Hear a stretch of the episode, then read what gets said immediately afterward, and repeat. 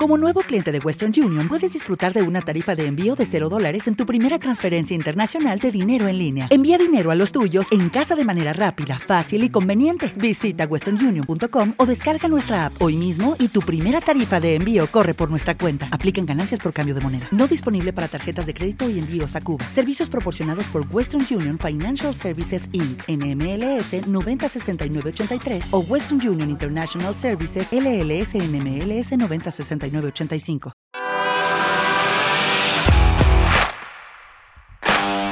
Bienvenido a Esto también es política, el podcast que habla tu mismo idioma, con Mario Girón y Miguel Rodríguez.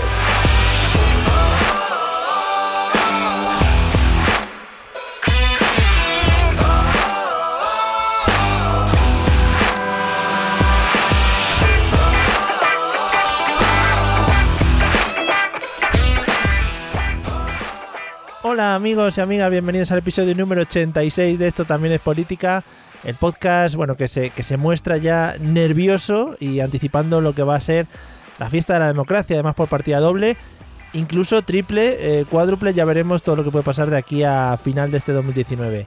¿Qué tal Miguel? ¿Cómo estás? Pues eh, hola, buenas tardes. Hola, ¿qué Eh, estoy, estoy fascinado porque siempre dices hola en el mismo tomo con la, eh, con la misma intensidad. Estoy fascinadísimo con Es- tu manera de introducir el programa. Es grabado, es grabado, es un clip Ah, grabado. de joder, pues un cliffhanger. Es un cliffhanger, sí. Como mola, ¿no? Es decir palabras que, bueno, pues que no entendemos muy bien y las vamos soltando en diferentes en- ambientes, ¿no? Y contextos. Bueno, eso, eso aprendemos de los programas electorales. A decir palabras sin sentido donde, bueno, pues ya está. Efectivamente. Por cierto, antes de empezar eh, con lo que tenemos hoy, eh, habrá que agradecer un poquito a la gente que nos está mencionando por Twitter y por diferentes redes sociales diciendo que estamos haciéndolo medio bien con lo de los programas electorales. Sí, se agradece, se agradece mucho y sobre todo es, esa gente que dice que, que no se nos ve el plumero, lo cual tiene mérito, Oh, ¿verdad, yeah, por fin, lo hemos conseguido. Que yo creo que sí que se nos ve, vamos. Sí, bueno, claro, sí. Podríamos votar a ninguno. Joder, pero vamos, nada. más a gusto que un arbusto me quedaba. Eh, pues nada, Aquí, eso- aquí solo hay una salida que es la del Kremlin. Efectivamente, efectivamente. Arriba con el Kremlin, a tope.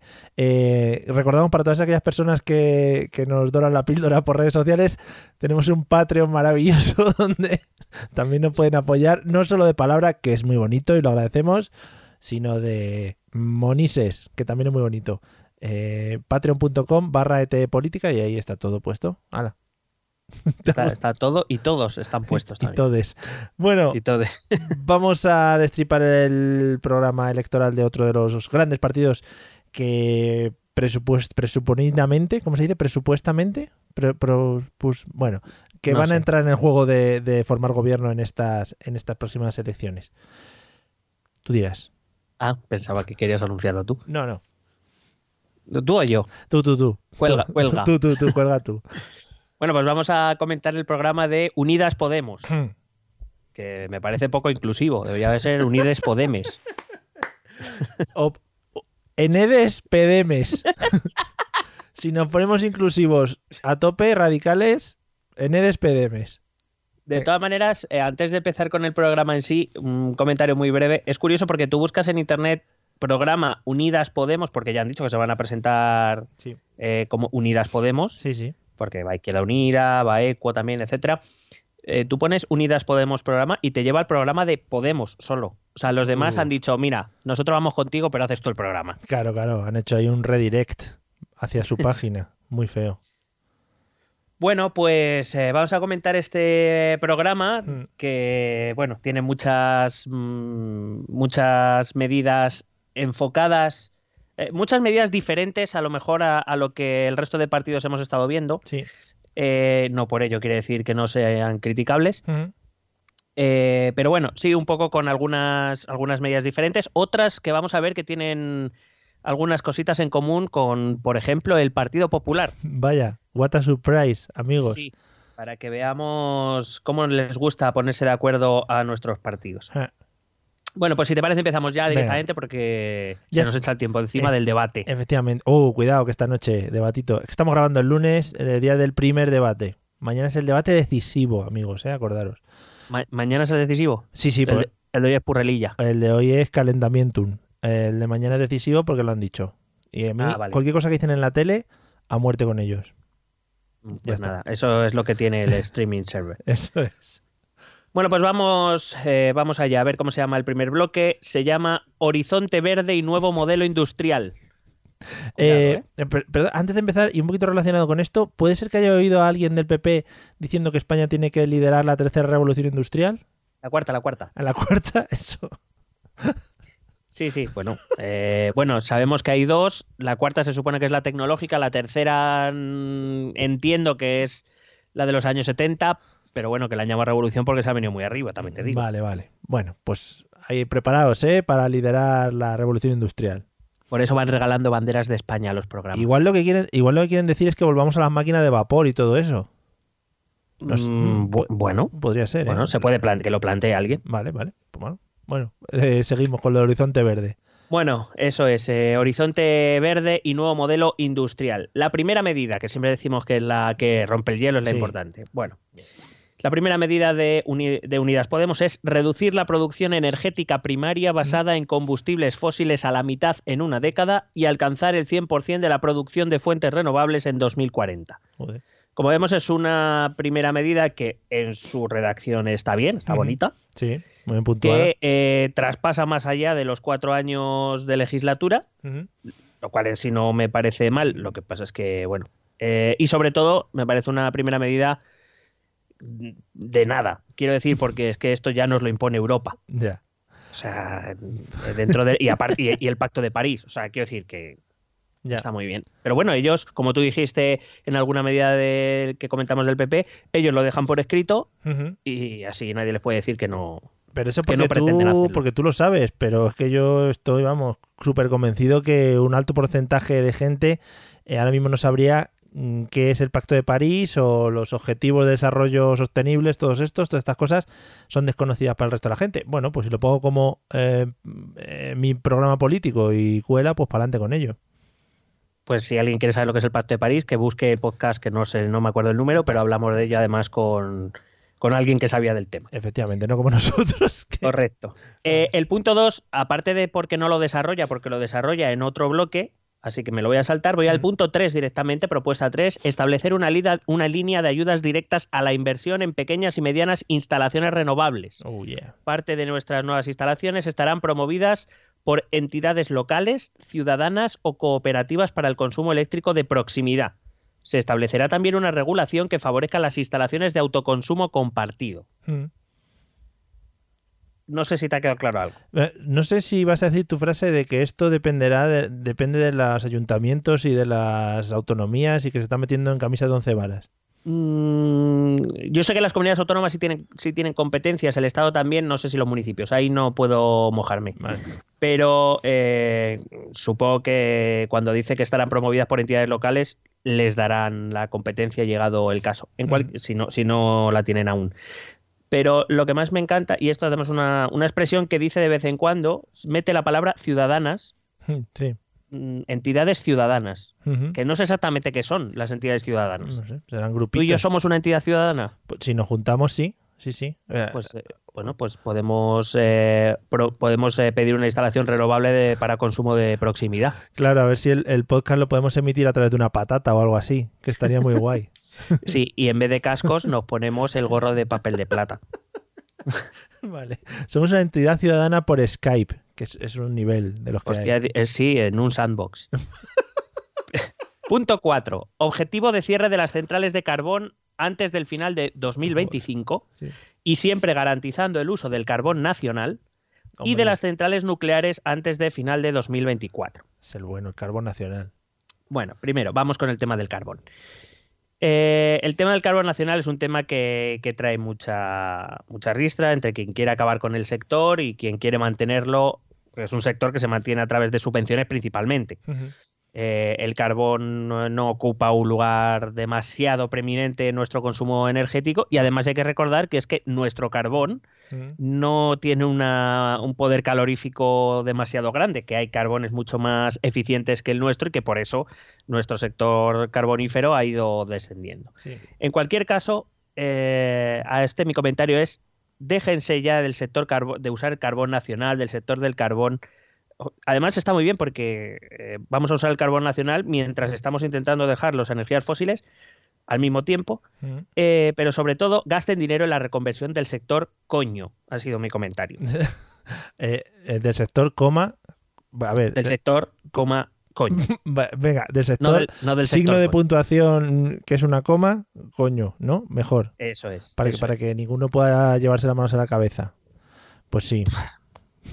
Entonces, eh, claro, el problema es que nadie, nadie quiera, porque claro, había que hacer o una inversión de carácter industrial en la zona o una reconversión a otro tipo de empleos y eso cuesta mucha pasta. Preferimos dar subvenciones porque sale más barato, esta es la cuestión. Y conste que yo soy, soy muy a favor del sector público en muchas cuestiones, pero concretamente, concretamente en esta no. Vale. Pues y respecto a las centrales nucleares, eh, Unidas Podemos se compromete a cerrarlas antes del final de 2024. Mm, eh, yo no sé si, eh, o sea, es, un eslogan muy bonito. A ti cuando te dicen que las centrales nucleares que contaminan, bueno, que, tienen la radiactividad y todas estas cosas, te, sacan Fukushima y estas cosas. Está muy bien, pero es que ahora mismo las centrales nucleares son fundamentales en, nuestro, en nuestro, nuestra producción energética. Es que ahora mismo no es ni de lejos la que más contamina. De hecho, hay muchas centrales nucleares que no contaminan. Tenemos el problema de los restos nucleares, eso sí. Eh, pero bueno, como todos los países que tenemos centrales nucleares. Entonces la cuestión es, las vamos a cerrar, muy bien, y las vamos a cambiar, ¿por qué? Porque esa es, la cuestión. Ahora mismo, eh, las centrales nucleares, como digo, dentro de lo que es nuestra producción energética, que es muy deficiente respecto a lo que consumimos, somos un país pobre energéticamente, pero ahora mismo las centrales nucleares ocupan un lugar bastante importante. Entonces, claro, o, das una alternativa o cerrarlas, está muy bien anunciarlo y queda súper bien, pero sirve de poco. Sí. Bueno, pues Así que ahí queda. Punto 5. Recuperar automáticamente la gestión pública de las centrales hidroeléctricas cuya concesión, cuyas concesiones para la explotación privada hayan caducado o lo hagan en el futuro. Lo cual no sé si ni siquiera me parece una medida. Quiero decir, si tú haces una concesión, no sé si es que lo que quieren decir es que no van a renovar concesión. Ah, vale. Quiero decir, si se acaba la concesión y pues claro, vuelve a lo público, es lo normal. Pero puede ser, eh, te voy a decir, no puede ser que, eh, que se haya acabado una concesión y no haya vuelto, por lo que sea. O sea, eh, no debería, no debería ocurrir. Que se le haya olvidado a alguien. Claro, es verdad que dice cuyas concesiones para la explotación privada hayan caducado si siguen en manos privadas es porque os ha renovado una concesión o porque se ha prorrogado o por... Mm. Pero en ningún caso puede haber una central hidroeléctrica sin concesión pública siendo explotada por una entidad privada. Eh, o sea, no es posible. Alguien habrá tenido que prorrogar la concesión o conceder una nueva. Ya, Entonces, pues no sé. Me voy al punto 7 donde dice recuperar para lo público y con la máxima transparencia toda la gestión del agua en una legislatura. ¿Ves? Aquí sí estoy a favor, yo personalmente, esto es una opinión, de que el agua, que es un bien, em, vamos a decirlo, un poquito importante para el ser humano, eh, se gestione desde lo público, porque por lo menos aquí en Madrid tenemos una buena experiencia, a lo mejor en otros sitios no. Yo creo que privatizar el agua en ningún caso puede ser una, una solución ni una opción, yo personalmente. Sí. Punto 8. Abandonar la política de grandes embalses. Cuidadito a esto. Uh. Vamos a empezar ya. Uy, los embalses, cuidado, ¿eh? Sí, sí, sí. Abandonar la política de grandes. Cuando yo te digo embalse, ¿qué se te viene a la mente? Lo primero, desde Unidas Podemos, ¿qué crees que, que han podido hablar de, de qué? Mm, eh, no lo sé. Eh, a mí, cuando hablas de embalses y pantanos, a mí me suena generalísimo. Correcto, abandonar la política de grandes embalses y avanzar hacia una gestión inteligente, eficiente y ecológica del agua. El viejo modelo franquista de pantanos y oh, obras faraónicas que han hundido y obligado a abandonar tantos pueblos se sustituirá de forma definitiva por una nueva cultura del agua, con un gobierno eficiente y moderno del agua a partir de la gestión de su demanda. Esto último no sé ni, lo que quiere decir. gestión de la demanda, me lo explique. Bueno, en cualquier caso. Eh, aquí mi comentario ha sido, no es amor, lo que tú tienes se llama obsesión. Muy bonita canción, por cierto. Eh, que eh, la verdad es que no había yo caído muy en la, mucho en la cuenta, pero después de todo esto del Valle de los Caídos y tal, en las propuestas electorales hemos visto pocas cosas referidas al régimen franquista. Pero claro, Unides Podemos tenía que saltar en algún momento. sí, hombre, alguna referencia había que hacer. No, no, es que el, el, Valle de los Caídos, que era una emergencia nacional hace unos meses, pues ya no, por lo visto ya no es tanto. No sabemos por qué, pero a lo mejor porque no lo han podido sacar. Bueno, decía sobre este tema que es verdad que el origen de la mayoría de pantanos y demás, eh, pues todos sabemos cuál es, es un origen terrible porque están parados por una dictadura. Ahora bien, seamos conscientes de que esos pantanos a algunas zonas les ha salvado el culo en varias sequías. Entonces, pues bueno, si vamos a acabar con el sistema de pantanos, primero, ¿qué se va a hacer con los lugares? ¿Se van a volver a construir pueblos para que los habite la gente? Sí y volvemos a lo mismo. ¿Y, qué, ¿Y a cambio de qué? Porque España es un país que tradicionalmente tiene problemas cíclicamente de agua, o sea que no, entiendo muy bien tampoco hacia dónde va esta propuesta, si era simplemente para sacar el franquismo de alguna manera. Sí, para ver qué hay ahí en los pantanos, a ver si hay escondido la Atlántida, por ejemplo. Porque ya me dirás que es un gobierno eficiente y moderno del agua a partir de la gestión de su demanda. Hmm. Bien. Punto 9. Rehabilitar al menos 500.000 viviendas al año para promover la eficiencia energética y la reducción de la factura de la luz. Esto es algo que nosotros ya hemos pedido en algún otro programa. Eh, y es verdad que además no existen demasiadas ayudas al, respecto. Quiero decir, eh, eh, rehabilitar viviendas para hacerlas más eficientes energéticamente eh, debería primar a lo mejor sobre otras, otras medidas que venden y relumbran mucho más, pero eh, si haces que tus propias viviendas y tus propios edificios demanden menos energía eléctrica, necesitarás importar menos, tu producción será más importante y podrás enfocarla hacia otros sectores.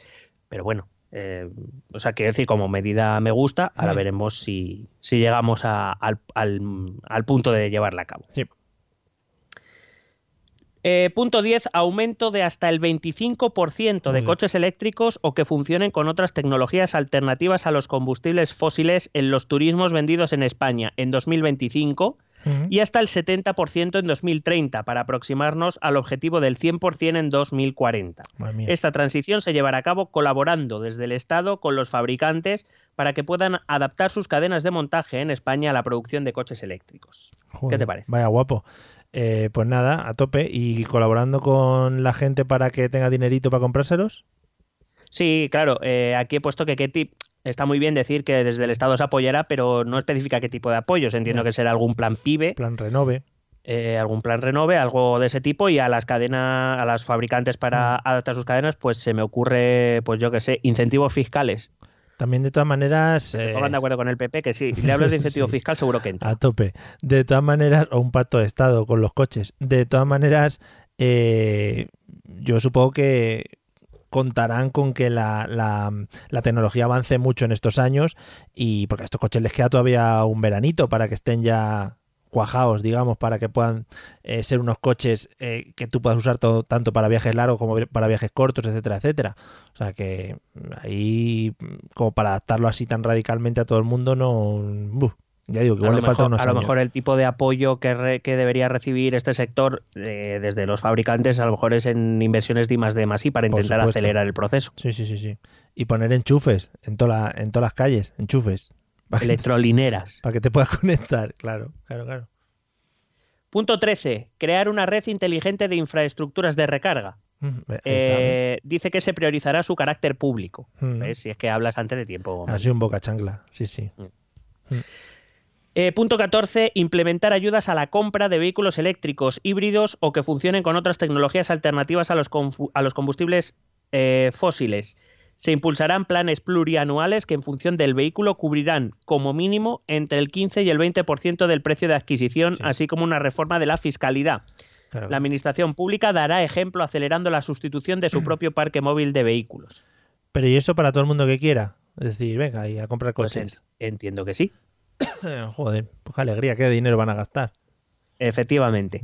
Eh, dice que se tendrá en cuenta factores como la renta del comprador, Claro. Pero claro, tampoco especifica exactamente en qué punto, con qué peso. Em, de todas maneras, hace poco vi un reportaje, porque el tema del coche eléctrico es algo que me interesa. Se calculaba que más o menos para 2022-2023, si no recuerdo mal, los precios de los coches eléctricos ya se equipararán más o menos a, los eh, coches tradicionales, que será un momento, como digo, para los planes PIBE que se enfoquen al eléctrico, planes Renove. Pero claro, si, si quieres tener esa cantidad de coches eléctricos en tus calles, mm, o vas a tener que dar o muchas ayudas o vas a tener que posponerlo casi seguro. Ya. Vale. Punto 15. Impulsar un plan de inversiones en nuestras infraestructuras ferroviarias con parámetros de calidad, sostenibilidad y justicia territorial. Bueno, pues muy bien. ¿Justicia territorial? Sí, eh, bueno, la justicia territorial es un concepto que va a utilizar en varios puntos y que, eh, bueno, pues es eh, la manera de decir que Extremadura que tenga un tren mejor. Vale, que lleguen los trenes a Cáceres. Eso es. Punto 16. Promover una movilidad urbana, inteligente, de calidad y socialmente justa. Se llevarán a cabo los estudios, las actuaciones y las inversiones necesarias para maximizar la utilización del transporte público o bajo en emisiones. Me parece muy bien que desde el Estado se quiera ayudar con este tema. Eh, y es verdad que eh, Unidas Podemos explota en varios puntos del programa el hecho de que ellos ostenten las alcaldías de Madrid y de Barcelona. Pero volvemos a lo que siempre hablamos, que es que quien se encarga de la movilidad en las ciudades son los ayuntamientos.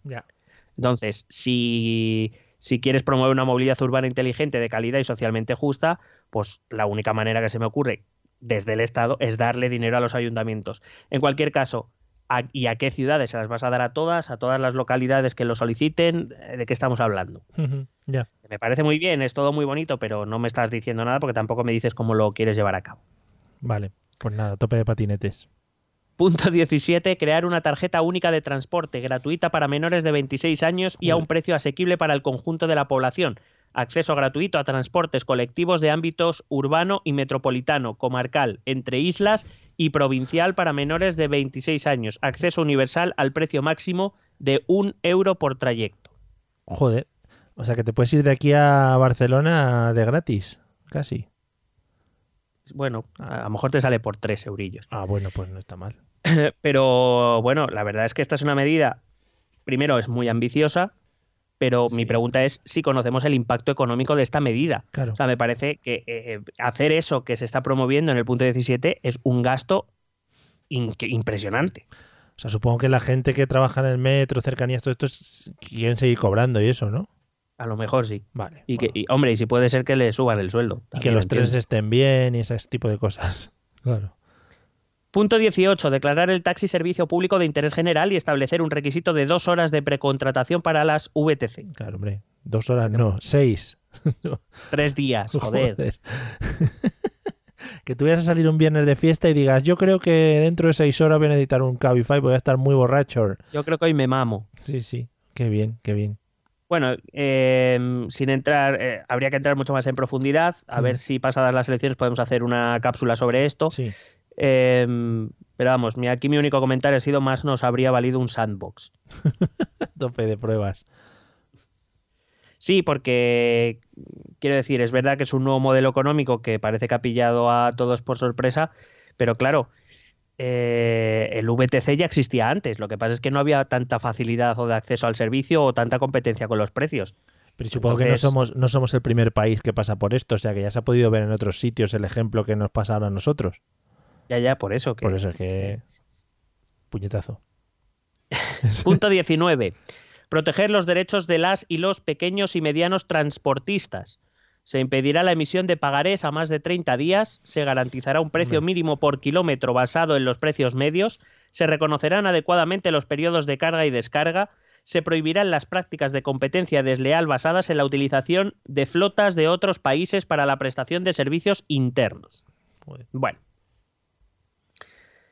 entonces, aquí lo que yo entiendo es que buscamos economías menos eficientes en temas de transporte, que es precisamente un sector en el que lo que hay que buscar es sobre todo la eficiencia. Sí.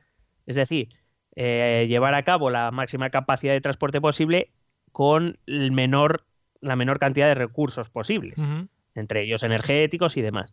Entonces, no entiendo esta medida. Yo personalmente no, no la entiendo. Y con esto no estoy queriendo decir que solo pueden las, compañías grandes de transportes, porque no creo tampoco que las compañías grandes sean especialmente eh, eficientes.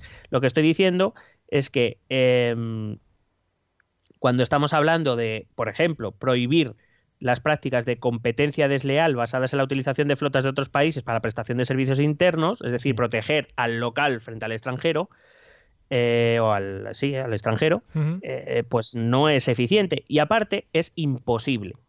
Quiero decir, hay cosas que no se pueden prohibir. Por ejemplo, utilizar flotas de transporte de países de la Unión Europea. Yo no sé si eh, Unidas Podemos es consciente de esto, porque las empresas de cualquier país de la Unión Europea deben poder competir en España en igual en igualdad de condiciones que las empresas españolas, igual que las empresas españolas tienen el derecho a competir en igualdad de condiciones en cualquier país de la Unión Europea. Entonces, como esto no se puede prohibir, es, esta, esta propuesta es humo, o sea, es nada, porque no lo van a poder hacer. Ya. Hmm. Lo que yo no sé si nadie en, Unidos, en Unidas Podemos sabe esto. Hombre, es que hay que estudiar muchas cosas, es que tú también, de verdad, como siempre, les pones en unos bretes. Propuesta 21, incrementar las frecuencias y líneas en los servicios de corta y media distancia, metro, cercanías, rodalíes, regionales y mejorar su conexión con otros territorios. Bien. Muy bien, pues lo incrementaremos. Hmm, pero como vas a cómo, pero lo incrementaremos. Crowdfundings. Punto 24, mejorar las conexiones ferroviarias internacionales con Francia y Portugal. Yo simplemente he añadido una nota que es que digo yo que habrá que negociar con sus gobiernos y con la Unión Europea probablemente, porque este tipo de proyectos se suelen ya financiar con, dinero de la Unión Europea. No, vamos a hacer carreteras muy grandes hasta allí y luego ya allí carreteras muy pequeñitas de repente. o mierdas, sí. Punto 26. Implementar una estrategia de reindustrialización verde y economía circular. El objetivo es crear empleo en industrias con un impacto positivo sobre el entorno y actividades de gestión de la contaminación, los recursos y la biodiversidad, con prioridad en las zonas con más problemas de empleo. Eh, ¿Sabes qué pasa? Que muchas veces utilizan una, retórica que es muy buena, pero que una de dos o, o esconde detrás cosas que no dice a veces o otras veces no sé ni lo que quiere decir. Muy bien. En este caso dice implementar una estrategia de reindustrialización verde y economía circular. Bueno, pues entiendo que irá hacia la reindustrialización de zonas con problemas de empleo. Creo que eso sería un buen resumen, pero no sabemos qué estrategia. Implementaremos una. Bueno, ¿Cuál? una. Una. Pues la guay. Pues la, claro, la guapa. Claro, la, la que vaya bien. Si ¿cuál, si, ¿Cuál quieres que yo te diga para que me vote? Pues esa. Claro, claro, eso es. Punto 27. Una factura de la luz más barata y justa. La estructura de que tiene hoy la factura de la luz es una trampa para que pagues más. Lo, dice así, ¿eh? Los primeros kilovatios, que son imprescindibles para llevar una vida digna, tendrán un precio muy bajo, que aumentará en las siguientes hasta penalizar el derroche. Yo sinceramente desconozco cómo se puede controlar eso. Eh, la, individualización sería una opción, pero claro, eh, usamos conceptos, o en esta, en esta propuesta concretamente, se utilizan conceptos que son difíciles de medir. ¿Qué es un derroche para una familia con tres niños pequeños? Claro. ¿Qué es un derroche para un individuo que vive solo pero trabaja desde casa? Es que luego la situación que tenemos los consumidores, y se nos trata de consumidor a partir de esta premisa, eh, es que cada uno tenemos mil cosas. Es que. ¿Y si tienes planta de marihuana y eso chupa mucha luz, cómo lo hacemos? Claro, claro. Y el, claro, y el sistema de riego. Claro, que eso tira de luz todo. Eh. Punto 28. Poner orden en el oligopolio energético. Se cambiarán las condiciones de la subasta de manera que la energía renovable, más barata, tenga una retribución estable y sea la que marque el precio y no las energías más caras, como ahora. Se incentivará la compra, la compra a las instalaciones renovables ciudadanas, que son las de antes. Sí. Eh, Em, vuelvo a lo mismo, no sé exactamente cuál es la estrategia a seguir para poner orden en el oligopolio energético, porque para acabar con un oligopolio lo único que puedes hacer es fomentar la creación de empresas nuevas. Es decir, un oligopolio, por definición, es que en un determinado mercado hay pocos oferentes, como puede ser el caso de la energía. Ahora bien, la única manera para acabar con un oligopolio es ir o hacia el monopolio o hacia la competencia. Mm. Y eso solo se hace o eliminando o creando empresas. Como no tengo muy clara cuál es su estrategia. O diciéndole, eh, pues a las que existen que se porten bien también. Ah, eso sí. Puede ser. Mm. Punto 29. Intensificar la lucha contra los incendios y mejorar las condiciones laborales de bomberos y bomberas. Me falta, me parece muy bien, es muy loable, pero quizá deberíamos trabajar en la prevención de los incendios, que quizá yo creo que es el elemento más clave, Sí. que es donde en los últimos años donde ha habido grandes incendios, la zona de Galicia, es de lo que más se han quejado, es que se ha abandonado la prevención de incendios, que se ha dejado de invertir en, en la prevención de los mismos, en eliminar el matorral, en eliminar la mala hierba que luego prende, en llenar nuestros bosques de eucalipto, que es un árbol que prende con mirarlo, etcétera, etcétera. Pues a lo mejor eh, deberíamos empezar por ahí más que intensificar la lucha contra los incendios, que no sé exactamente qué quiere decir. Ya. Punto 30, atajar la contaminación del aire, que está acortando nuestra vida. Hombre, eso está muy bien. Vamos a ir con aspiradoras por la calle. En cualquier caso, me parece una afirmación como poco errónea. Quiero decir, eh, nuestra esperanza de vida no ha hecho más que crecer de forma constante. Hasta ahora mismo somos el segundo país en longevidad después de Japón. Quizá podríamos hablar, atajar la contaminación del aire que empeora la calidad de vida Eso sí. o, en todo caso, si quieres ya ponerte a lo tremendo, que ralentiza nuestro crecimiento de esperanza de vida. Pero no puedes decir que se está, que está cortando nuestra vida cuando somos eh, el país de los países, además, que en los últimos años más ha crecido en su esperanza de vida. O Pero sea, también con esta propuesta se vienen un poquito arriba, ¿no? Sí. Eh, No, bueno, es que. tan eh, genérica. no- o sea, quería resumirlo en eso, pero Ya, espera ya. que te leo el resto de la medida que dice extender el modelo de éxito de Madrid Central. Hombre, sí, sí, sí, sí, llámame, sí, sí. llámame loco.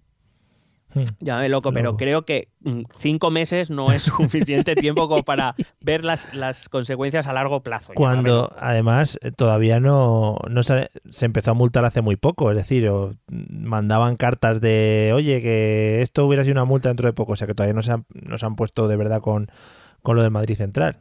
Sí, yo creo. Yo, bueno, no sé, la verdad es que ahora me haces dudar. Yo creo que sí. No sé cuánto tiempo dieron de moratoria, si tres meses en ese No caso sé, sí que deberían sí. estar multando ya. Pero bueno, Sí, sí, ya están, que ya la están. medida entró sí. en vigor en, en noviembre, o sea, hace cinco meses. Sí, Creo pero que por ejemplo, cinco meses no es, o seis meses, no es suficiente tiempo Eh, para saber las consecuencias a medio y a largo plazo de una, de una medida. que por ejemplo lo de la obligatoriedad de la pegatina medioambiental eh, entra en funcionamiento el 24 de abril. Eh, Es el último día que pueden entrar coches sin pegatina medioambiental. O sea, que todavía está un poco la cosa como implantándose. Sí, sí, por eso digo que, El Eh, éxito, pues sí, es, es una medida otra vez, una medida eslogan de las que llamo yo, que está muy bien, es muy bonito y el modelo de éxito de Madrid, como digo, ya te he dicho antes, intentar explotar mucho sus alcaldías, pero, pero claro, me parece venirse un poco más muy arriba. Dice también em, a otras eh, extender el modelo de éxito de Madrid Central a, ciudad- a otras ciudades con problemas de contaminación, otra competencia que no es del Estado. En colaboración con las administraciones competentes, gracias, y apoyando un modelo de calidad y asequible de transporte público, la bicicleta y nuevas formas de movilidad. Ujú. Repito, es que esto no se hace desde el Estado, entonces, mm, a- aparte de ser una medida que ni siquiera eh, concreta más allá de decir que vamos a extender Madrid Central a, por lo visto ahora Madrid Central va a llegar a Valencia, no vamos a Sí. poder entrar en Valencia.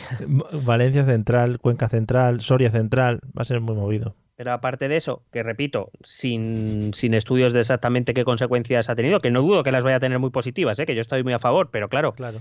no puedes vender esta moto así. Ojalá todos por la A6 montados en patinete. Todos para arriba, Qué vamos. Qué guapismo. Guapismo. Medida 31, frenar el avance de la desertificación, recuperación y replantación de una masa forestal adecuada a cada ecosistema. Hombre, Mm, podremos paliar, también. Pero frenar me parece como Ya. venirte demasiado arriba. O somos o Unidas Eso, Podemos eso. es un grupo de dioses, Estamos jugando a ser dioses. o lo veo, o lo veo difícil. Me parece bien, ¿eh? Me parece bien, sobre todo la eh, que, que también deberían dejarle a los que saben Hmm. lo de, eh, pero claro, plantar una masa forestal no significa tener un bosque en, en tres meses. Es que claro, es que las cosas, sobre todo lo que tiene que ver con masas forestales, no van tan rápido. Claro. Y a ver dónde, porque igual se ponen los monegros ahí a plantar abetos y eso no va a ir para adelante, ¿eh? Eso no va a cuajar. Bueno, a lo mejor en vez de concentraciones de, de, de macarrillas, puede ser de, gente de Navidad. Claro. Hostia, qué bonito. Qué bonito, gente de Navidad. Muy buena gente esa. Sí. Punto 35. Establecer por ley un precio sostén entre paréntesis precio mínimo, Vale. pues entonces pon precio mínimo, coño. Sí.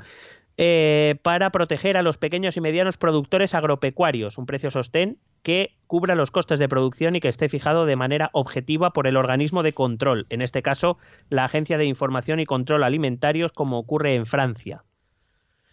Eh, bien, a mí estas Mm. cosas no me parecen, a mí se me cae al alma cuando, cuando se ve lo que cobran algunos agricultores por sus productos. Sí. Es verdad que nosotros como consumidores nos podemos beneficiar del precio, pero joder, es que tienen que poder vivir esta gente.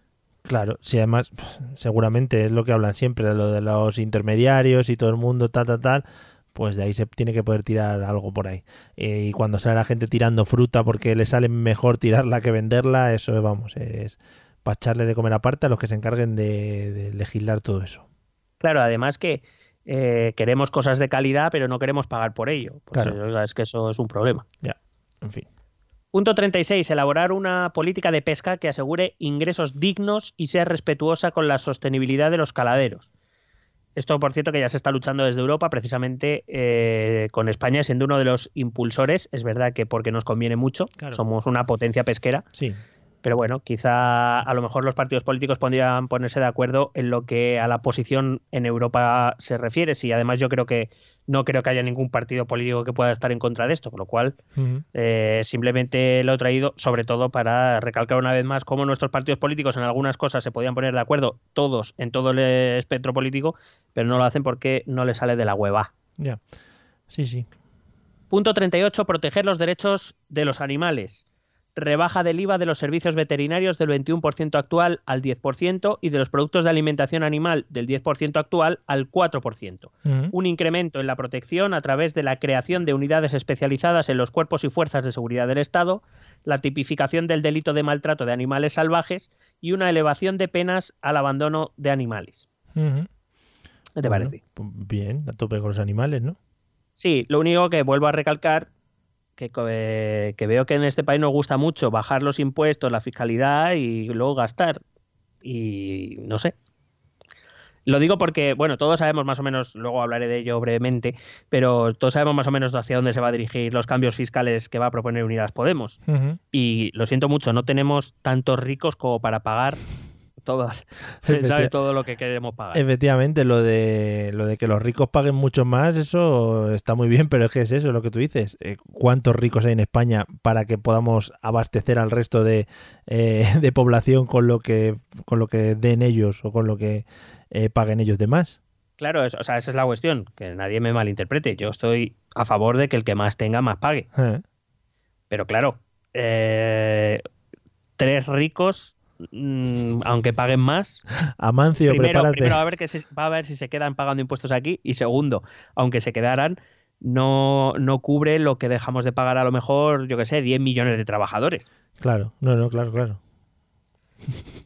Pero vamos, que haciendo cuentas con las manos, ¿eh? tampoco hay que ser un especialista. Nah, ni calculadora ni nada. Punto 39. Reconocer en el Código Civil a los animales como seres que sienten en situaciones de crisis familiar en las que tendrán que tener una consideración como parte de la familia que son. Hombre. A ver, como teoría está bien, pero ¿y cómo le preguntas al animal luego si ha sentido algo dentro de esa crisis familiar? Claro, o sea, yo entiendo, entiendo lo que quieren hacer, Sí, pero claro, jurídicamente es difícil de, trasla- de trasladar. hombre. Eh, claro, dice, los animales no podrán ser un, eh, un bien más contenido en la propiedad en situaciones de crisis familiar en las Claro. que tendrán que tener una consideración como parte de la familia que son y en situación de protección. Y eh, en el fondo yo estoy de acuerdo, pero el traslado, Claro. o sea, decir, los animales son seres que sienten. Mm, Estamos dando por hecho, por ejemplo, que los árboles no sienten. mm, cuidadito, ¿eh? O nos vamos, no quiero decir, también son seres vivos.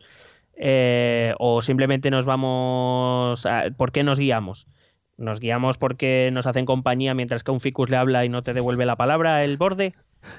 Esas plantas, ¿eh? Los grupos minoritarios atacados por Unidas Podemos, ¿eh? Ahora lo estamos viendo. Mm, Eh, repito, que no es que, que no quiera yo proteger a los animales. Protección a los animales, mil por cien. Full. Mucho más que a muchos humanos. Hombre, vamos. lo voy diciendo.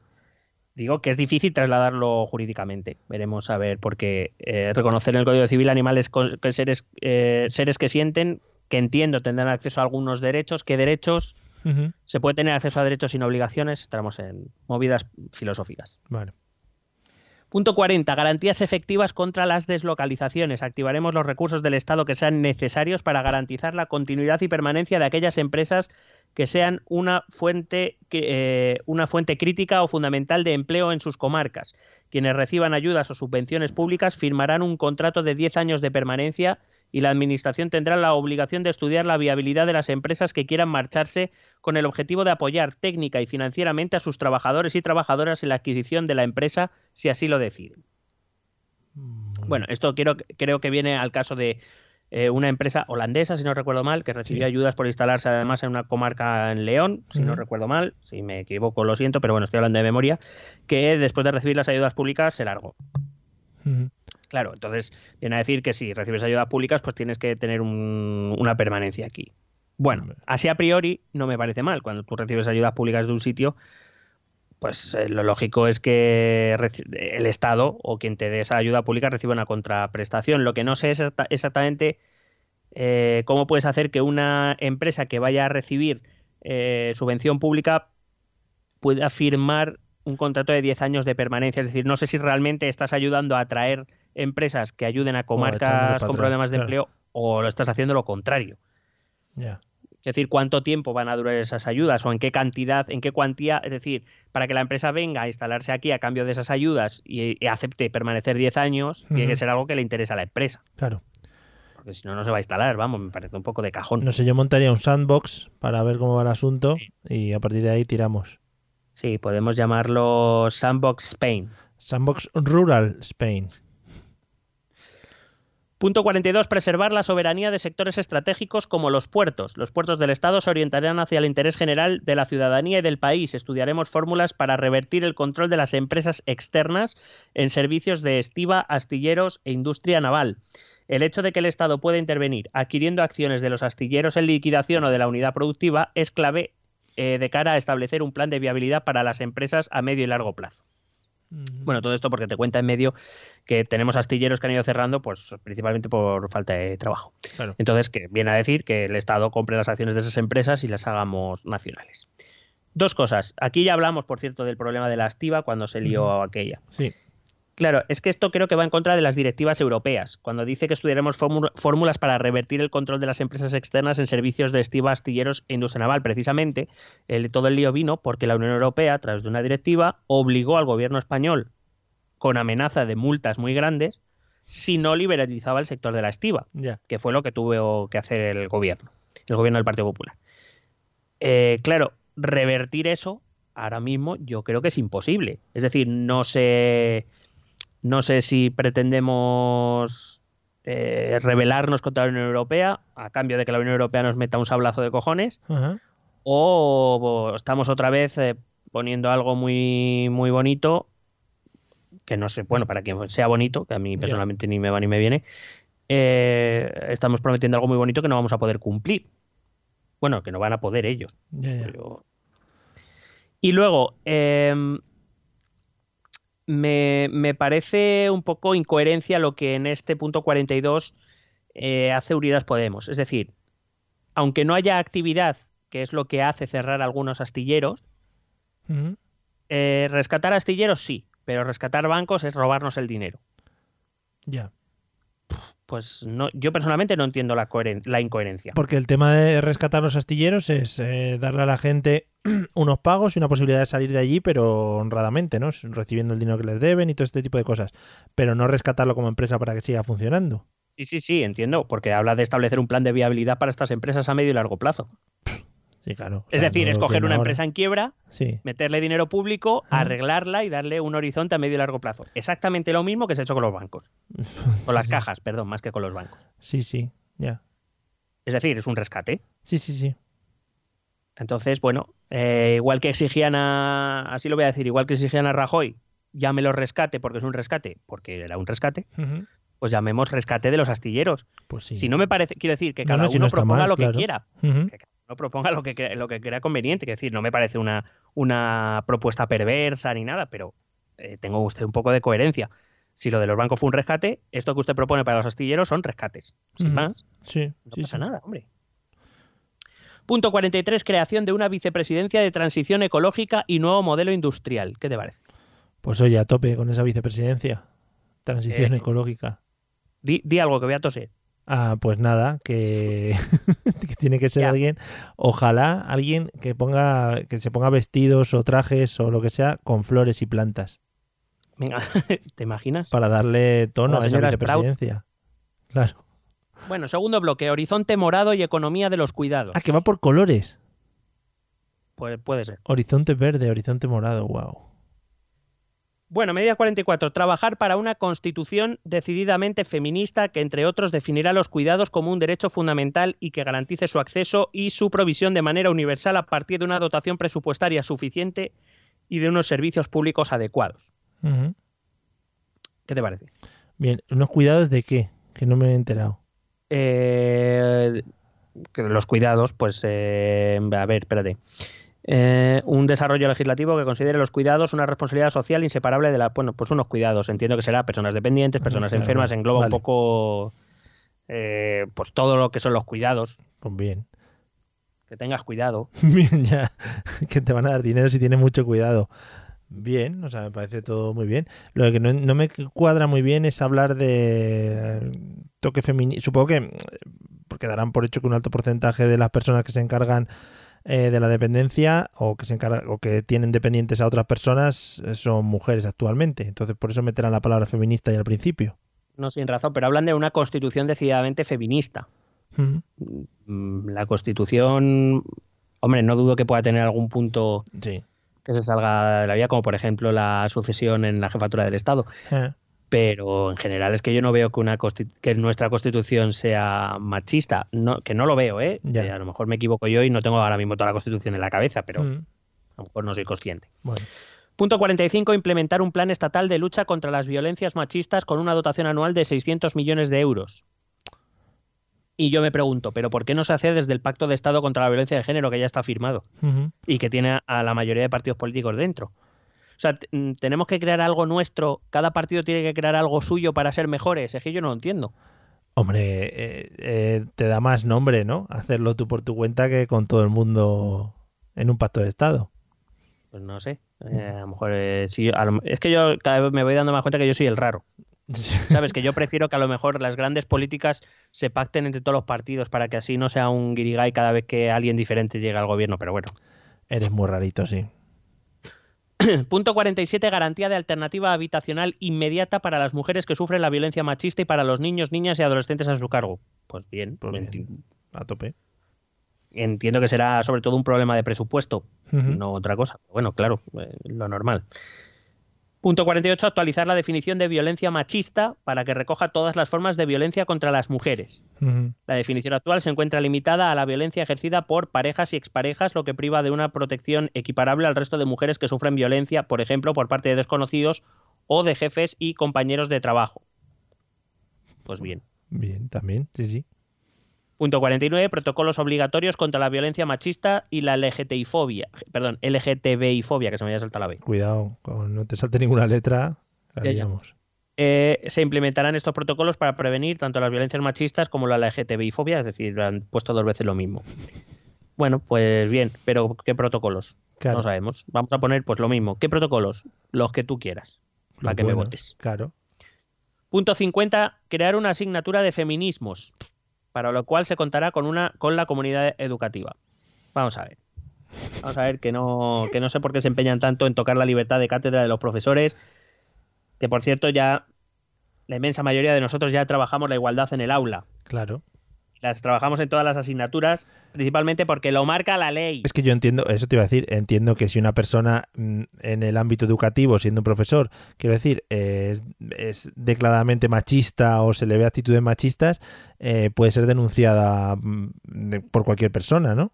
Y en las actuales condiciones, y, y pareciéndome bien lo que voy a decir, en las actuales condiciones, vamos, a la mínima, viene bien inspección a ver muy rico. Claro, bueno, lo normal. Lo que, Sí, lo que debe pasar, ¿eh? sí, sí. Pero bueno, ¿qué, ganas otra vez de dejar mi sellito en vez de preocuparse por lo importante? Es que la igualdad ya está, eh, ya está expuesta en la ley educativa.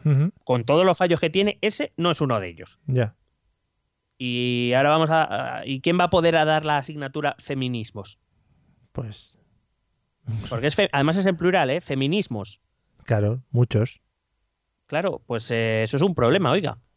Entre otras cosas, porque si llevamos defendiendo mil años que el feminismo es la teoría que habla de la igualdad de derechos, la equiparación real de derechos eh, y libertades de hombres y mujeres, no puede haber más feminismo que uno. Podremos, podremos diferir en, la mo- en el modo de conseguirlo, pero feminismo hay uno. Mm, Ya. Entonces, y Quizá. por esto sé que me van a caer, ¿eh? Pero Bah, bueno. ya, pasa nada. Quizá el hecho es que esa eh, todavía no. Yo creo que ya lo hemos hablado unas cuantas veces, que esa definición todavía no queda clara. Y muchos lo llevan a un modo más radical y en realidad lo que se está hablando es de igualdad entre hombres y mujeres. Sí, por decirlo de algún modo, el consenso es que el feminismo es la igualdad y equiparación efectiva en derechos y libertades entre hombres y mujeres. Eso ya está recogido en la ley y eso ya se hace en las aulas. Claro. No es necesario crear una asignatura de feminismo. Yo soy profesor de historia y ya hablo de la historia del feminismo. Vamos, hablo del sufragismo y luego hablo del feminismo. O sea, y de, y de la mujer en el movimiento obrero, y la evolución del voto femenino, y la- etcétera, de la incorporación a la mujer al trabajo, eso ya hablo de ello. Claro. Incluso es verdad que puede- puedo reconocer que incluso en los temarios, a lo mejor se podría, en los temarios estoy hablando, en los currículums, Sí.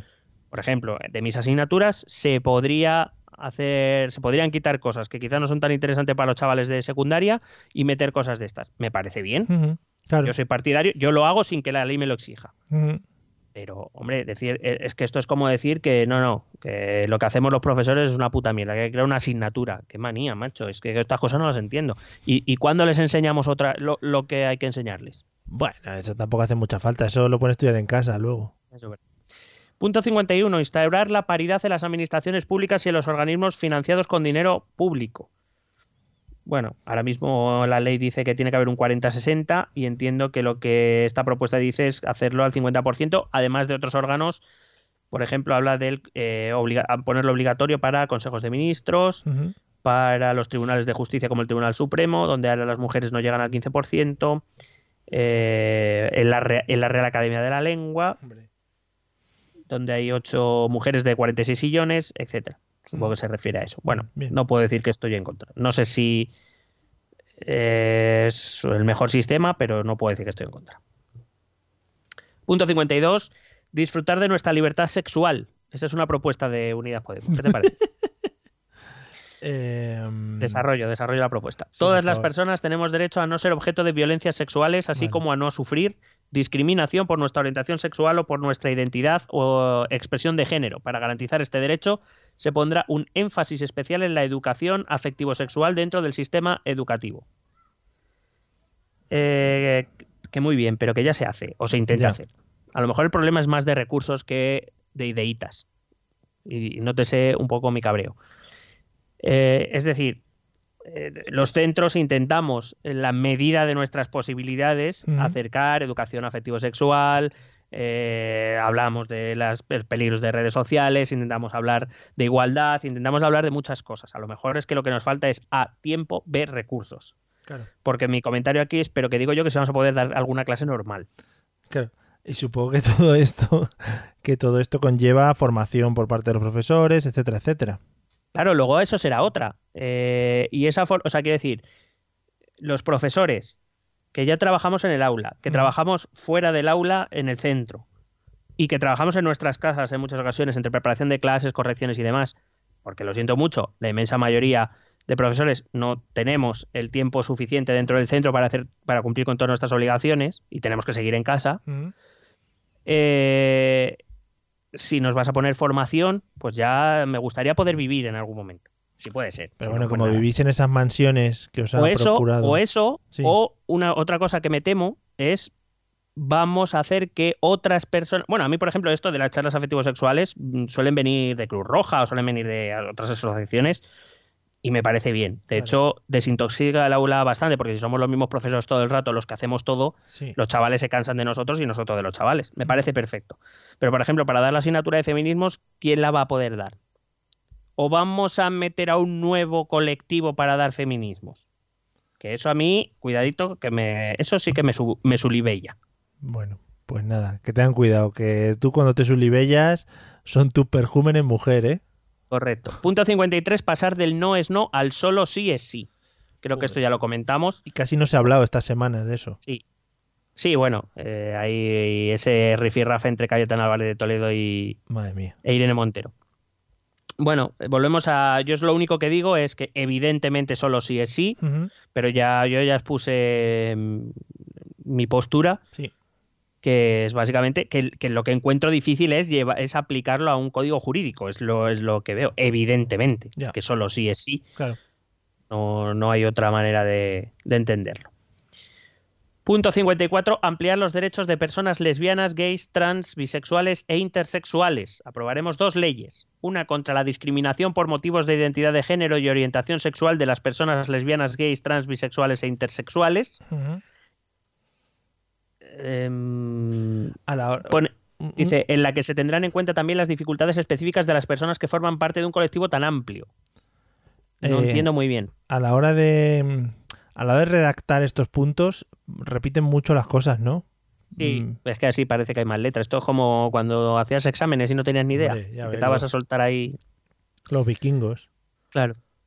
Y la otra ley, una ley integral sobre la protección jurídica de las personas trans y el derecho a la libre determinación de la identidad y expresión de género, que incluirá la garantía de acceso voluntario a un acompañamiento sanitario profesional bajo criterios no patologizantes, la inclusión de su atención en el Sistema Nacional de Salud o la implementación de planes de empleo, entre otras medidas.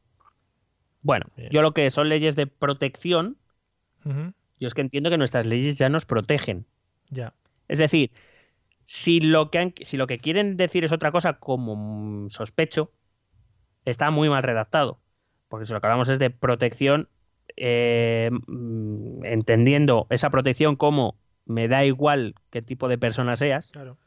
Nuestro código jurídico ya te protege, Claro. porque todos somos iguales ante la ley y ya podemos luego comentar y debatir sobre si es verdad o no es verdad lo que tú quieras. Pero las leyes ya protegen y de hecho hay leyes, eh, por cierto, las hay comunidades autónomas donde también hay leyes eh, más específicas de protección a estos colectivos. Entonces necesito precisión porque esto en sí no es nada. Es un buen eslogan otra vez. Claro, es verdad. Tú cuando llegas a, a hacer una denuncia o algo así, no hace falta que digas de qué colectivo eres o a qué colectivo perteneces para que te den una u otra o para que te apliquen una u otra ley. Claro, aparte que es como eso, como son ley sobre protección jurídica de las personas trans. Protección jurídica, ¿en qué sentido? Es que no, no, no, no desarrollan. no- quiero decir, no me dicen nada. Está muy bien, muy florido, pero poco más. Ujú. Punto 56, reconocer la diversidad familiar. Eh, y em, pone protección real de las distintas realidades familiares elegidas con libertad, con medidas de apoyo a la adopción a las familias LGTBI, que ahí es donde está la chicha de esta medida, entiendo. Donde hay que gocetarnos. Medidas de apoyo a la adopción de a familias LGTBI. ¿Eso cómo lo ves? Bien, hombre, siempre que se cumplan los mismos raseros que se cumplen para las eh, familias de parejas eh, heterosexuales, o como es que no sé muy bien cómo definirlo, porque en el ámbito sí. tan grande, sí, pues, eh, pues supongo que y, y- y- y, eh, no sé si ahora mismo se está haciendo algo de, de ese estilo. Eh, no, ahora mismo no se está Vale, haciendo nada. pues eso. Hay que decir, me parece un buen impulso, pero creo también, igual que digo una cosa, digo la otra. Creo que esto debe ser más fruto de un debate bastante más profundo. Es decir, aquí hasta ahora hay dos posturas. Eh, adopción por parte de parejas LGTBI, los que están a favor y los que están en contra. Sí, claro. No hay, no hay debate público, no hay... No sé, me parece que esto debe ser producto de una reflexión más, más eh, conjunta, y más plural y, y bastante más profunda.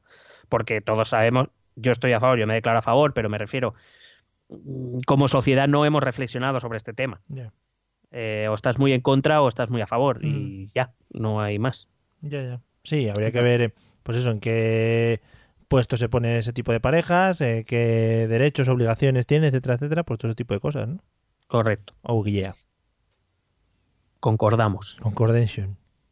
Punto 57. Garantizar la cobertura universal y gratuita a la educación infantil de 0 a 3 años. Eh, además, habla de que con este sistema se crearán más de 100.000 puestos de trabajo directos, públicos, entiendo. A tope ahí. Públicos o, o subvencionando, es decir, haciendo un concierto educativo de 0 a 3 años. Yo no sé si Podemos ha parado, se ha parado a pensar esto. Cuando han, han protestado, siempre defienden a la pública y protestan mucho eh, por, eh, por el concierto educativo. Mm. O una de dos, o creas escuelas públicas de 0-3 años o, y esos 100.000 puestos, por tanto, serán públicos con su consiguiente gasto, no solo de los 100.000 puestos de trabajo, Sí, sino de, de, las escuelas. sino de las infraestructuras, Claro. o, o- o subvencionamos escuelas privadas. Vamos, es decir, un concierto. Dineritis en ambos, en ambos supuestos. Correcto. Y no quiero decir que no, cuando No yo digo estas cosas, no es que me parezca ni mal ni bien, simplemente digo que hay que decirlo todo. Eh, Claro, cada- claro. Ya lo dije con el del PP y con el del PSOE. Tú puedes optar por lo que tú creas. A mí me parece que debe haber eh, educación gratuita 0-3 años, una cobertura universal y gratuita. Pero hay que ser conscientes de que eso cuesta un dinero, que hay Sí. que ver de qué forma se hace, público, público-privado, privado, concierto, y que nos va a costar dinero y que pues hay- va a haber que pagarlo, o sea, que es que no hay más. Sí. O cada uno en su casa también. O sea, puede montarse una escuela. Eso sí. Mm. Punto 58. Situar a España a la vanguardia mundial de la atención a la dependencia. Este sistema nos permitirá aumentar el número de personas dependientes atendidas hasta llegar a los 1,6 millones y crear hasta 400.000 nuevos empleos.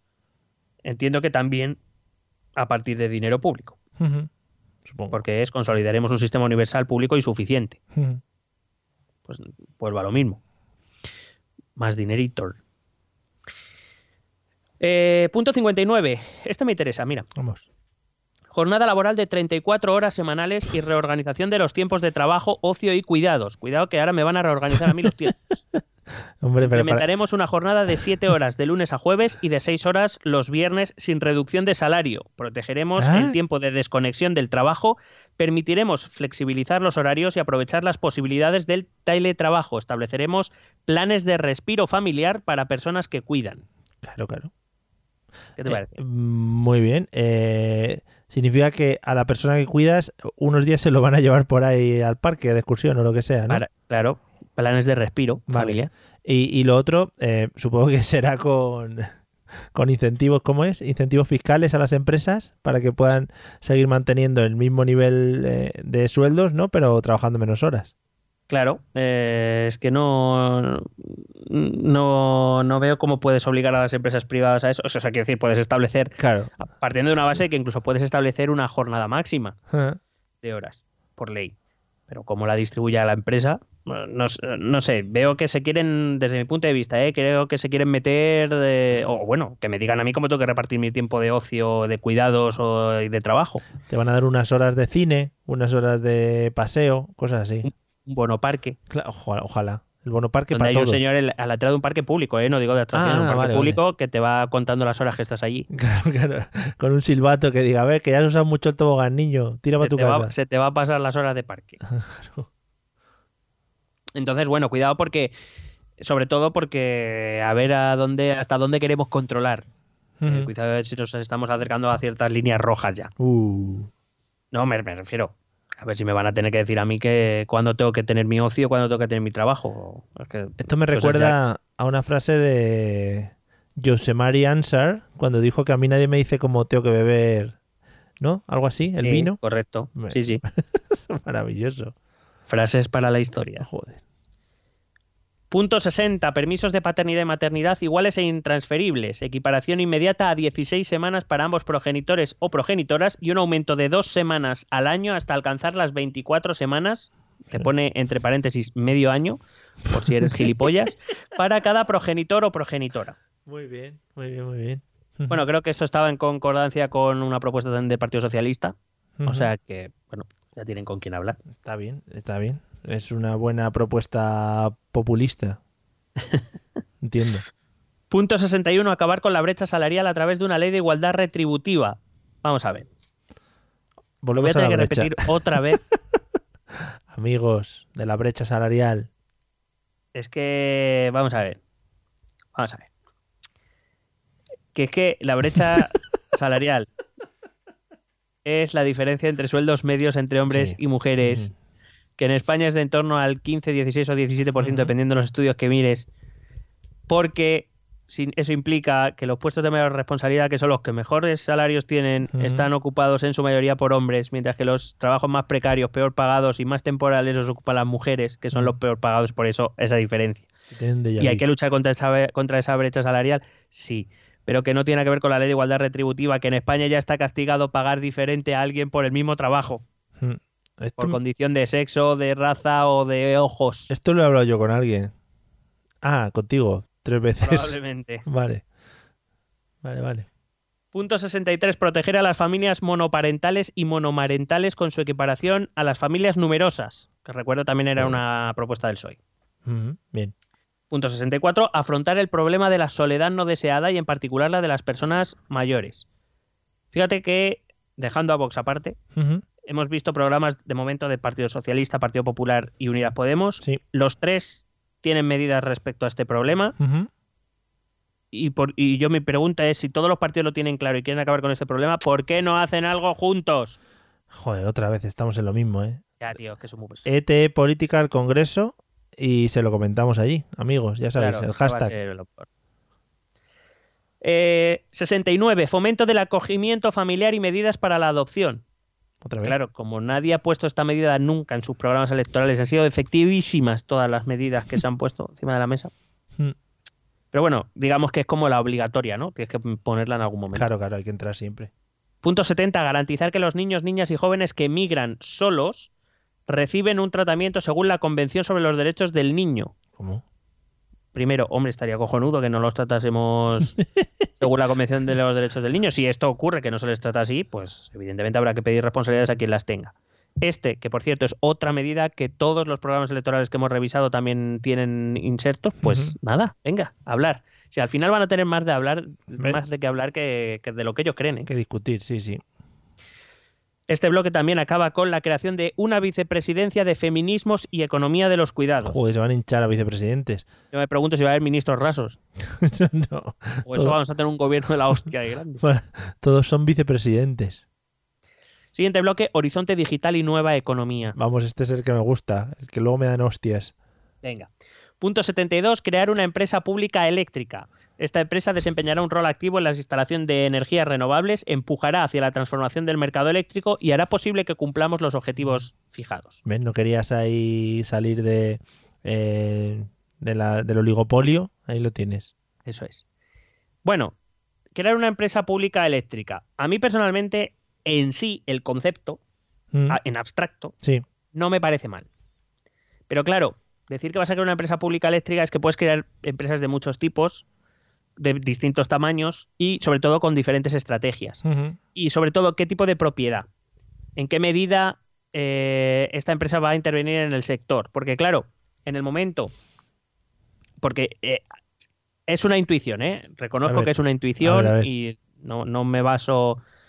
Bueno, me baso un poco en la línea del partido, Venga. pero no, no lo dice específicamente. Pero es que a mí lo que me huele es eh, lo, que se- lo que pretenden a largo plazo es la expulsión del resto de empresas para crear un monopolio estatal. Uh, ¿Por qué digo esto? Porque claro, si tú lo que quieres es crear una empresa pública con el objetivo de bajar los precios, claro. en el momento que a las, a las otras empresas no les interese, saldrán de tu mercado. Y si las grandes empresas, las multinacionales, no son capaces de competir con una empresa estatal, pues no lo van a hacer las pequeñas y medianas empresas. Oiga. Lógico. Pero ¿y Entonces, eso claro. qué te lleva a controlar la energía del país? claro, a, a controlar toda la producción, Mm, más luego lo que tengas que importar.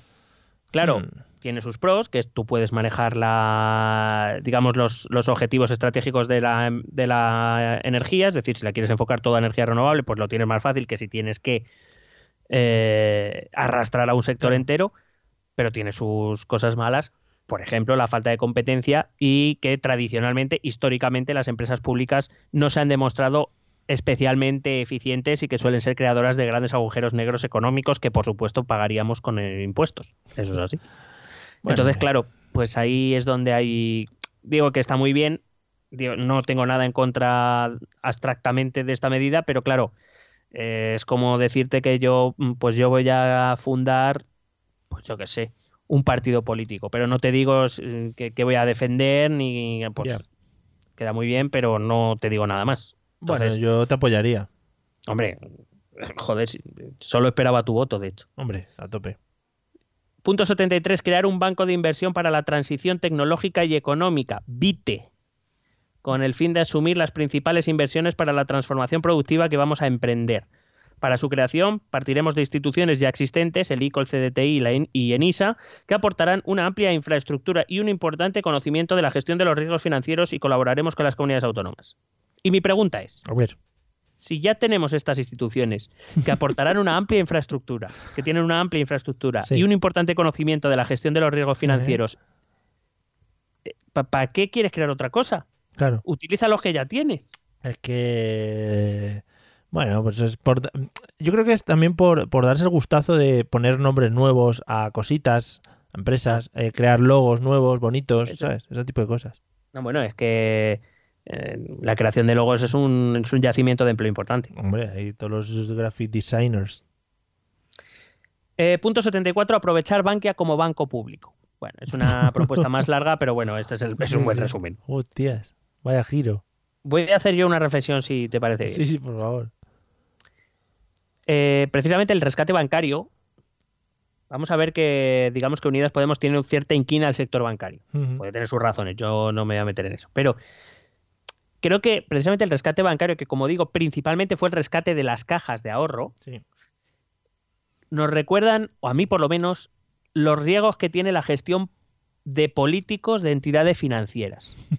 Entonces, tener una banca pública, hombre, me recuerda a, esos riesgos, por dejarlo caer, vaya, Ya. no por otra cosa. Otra cosa es que los gestores privados, muchos gestores privados tampoco han demostrado una gran capacidad. No, no.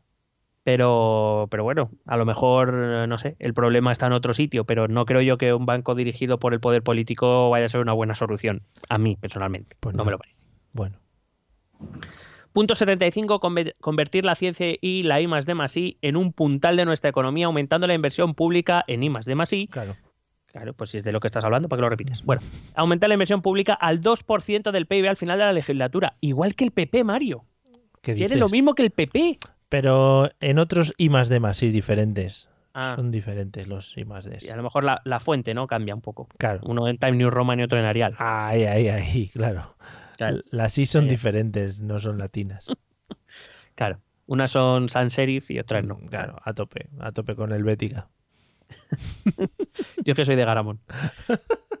Punto 79. Programa de retorno de investigadores e investigadoras en el extranjero con una Mm. oferta de un contrato de cuatro años de duración al final del cual será posible la estabilización mediante criterios objetivos y predeterminados. Vaya guapo. Ahora, cuando traigamos a todos los investigadores e investigadoras, lo, mismo no tenemos tantas investigaciones. Claro, Le ponemos aquí, bueno, pues tú vas a trabajar en el McDonald's, tú de teleoperador, bueno, pero te hemos traído. Claro. Entonces es un programa que a lo mejor habría que desarrollar para ver exactamente en qué consiste, pero vamos, Tengo parece como un- muy ambicioso. Tengo aquí un huerto urbano. Dice, ya es que yo estoy investigando huertos para la NASA, para los trabajadores. Ya, hombre, pero es lo mismo, es parecido. Aquí un huerto urbano en lavapiés. Muy, muy parecido. En una azotea, coño. Claro, joder. Punto 80. Una ciencia sin techo de cristal para las mujeres. Solo una de cada cinco ocupa cargos de dirección y cátedras en las universidades públicas. Pues a tope.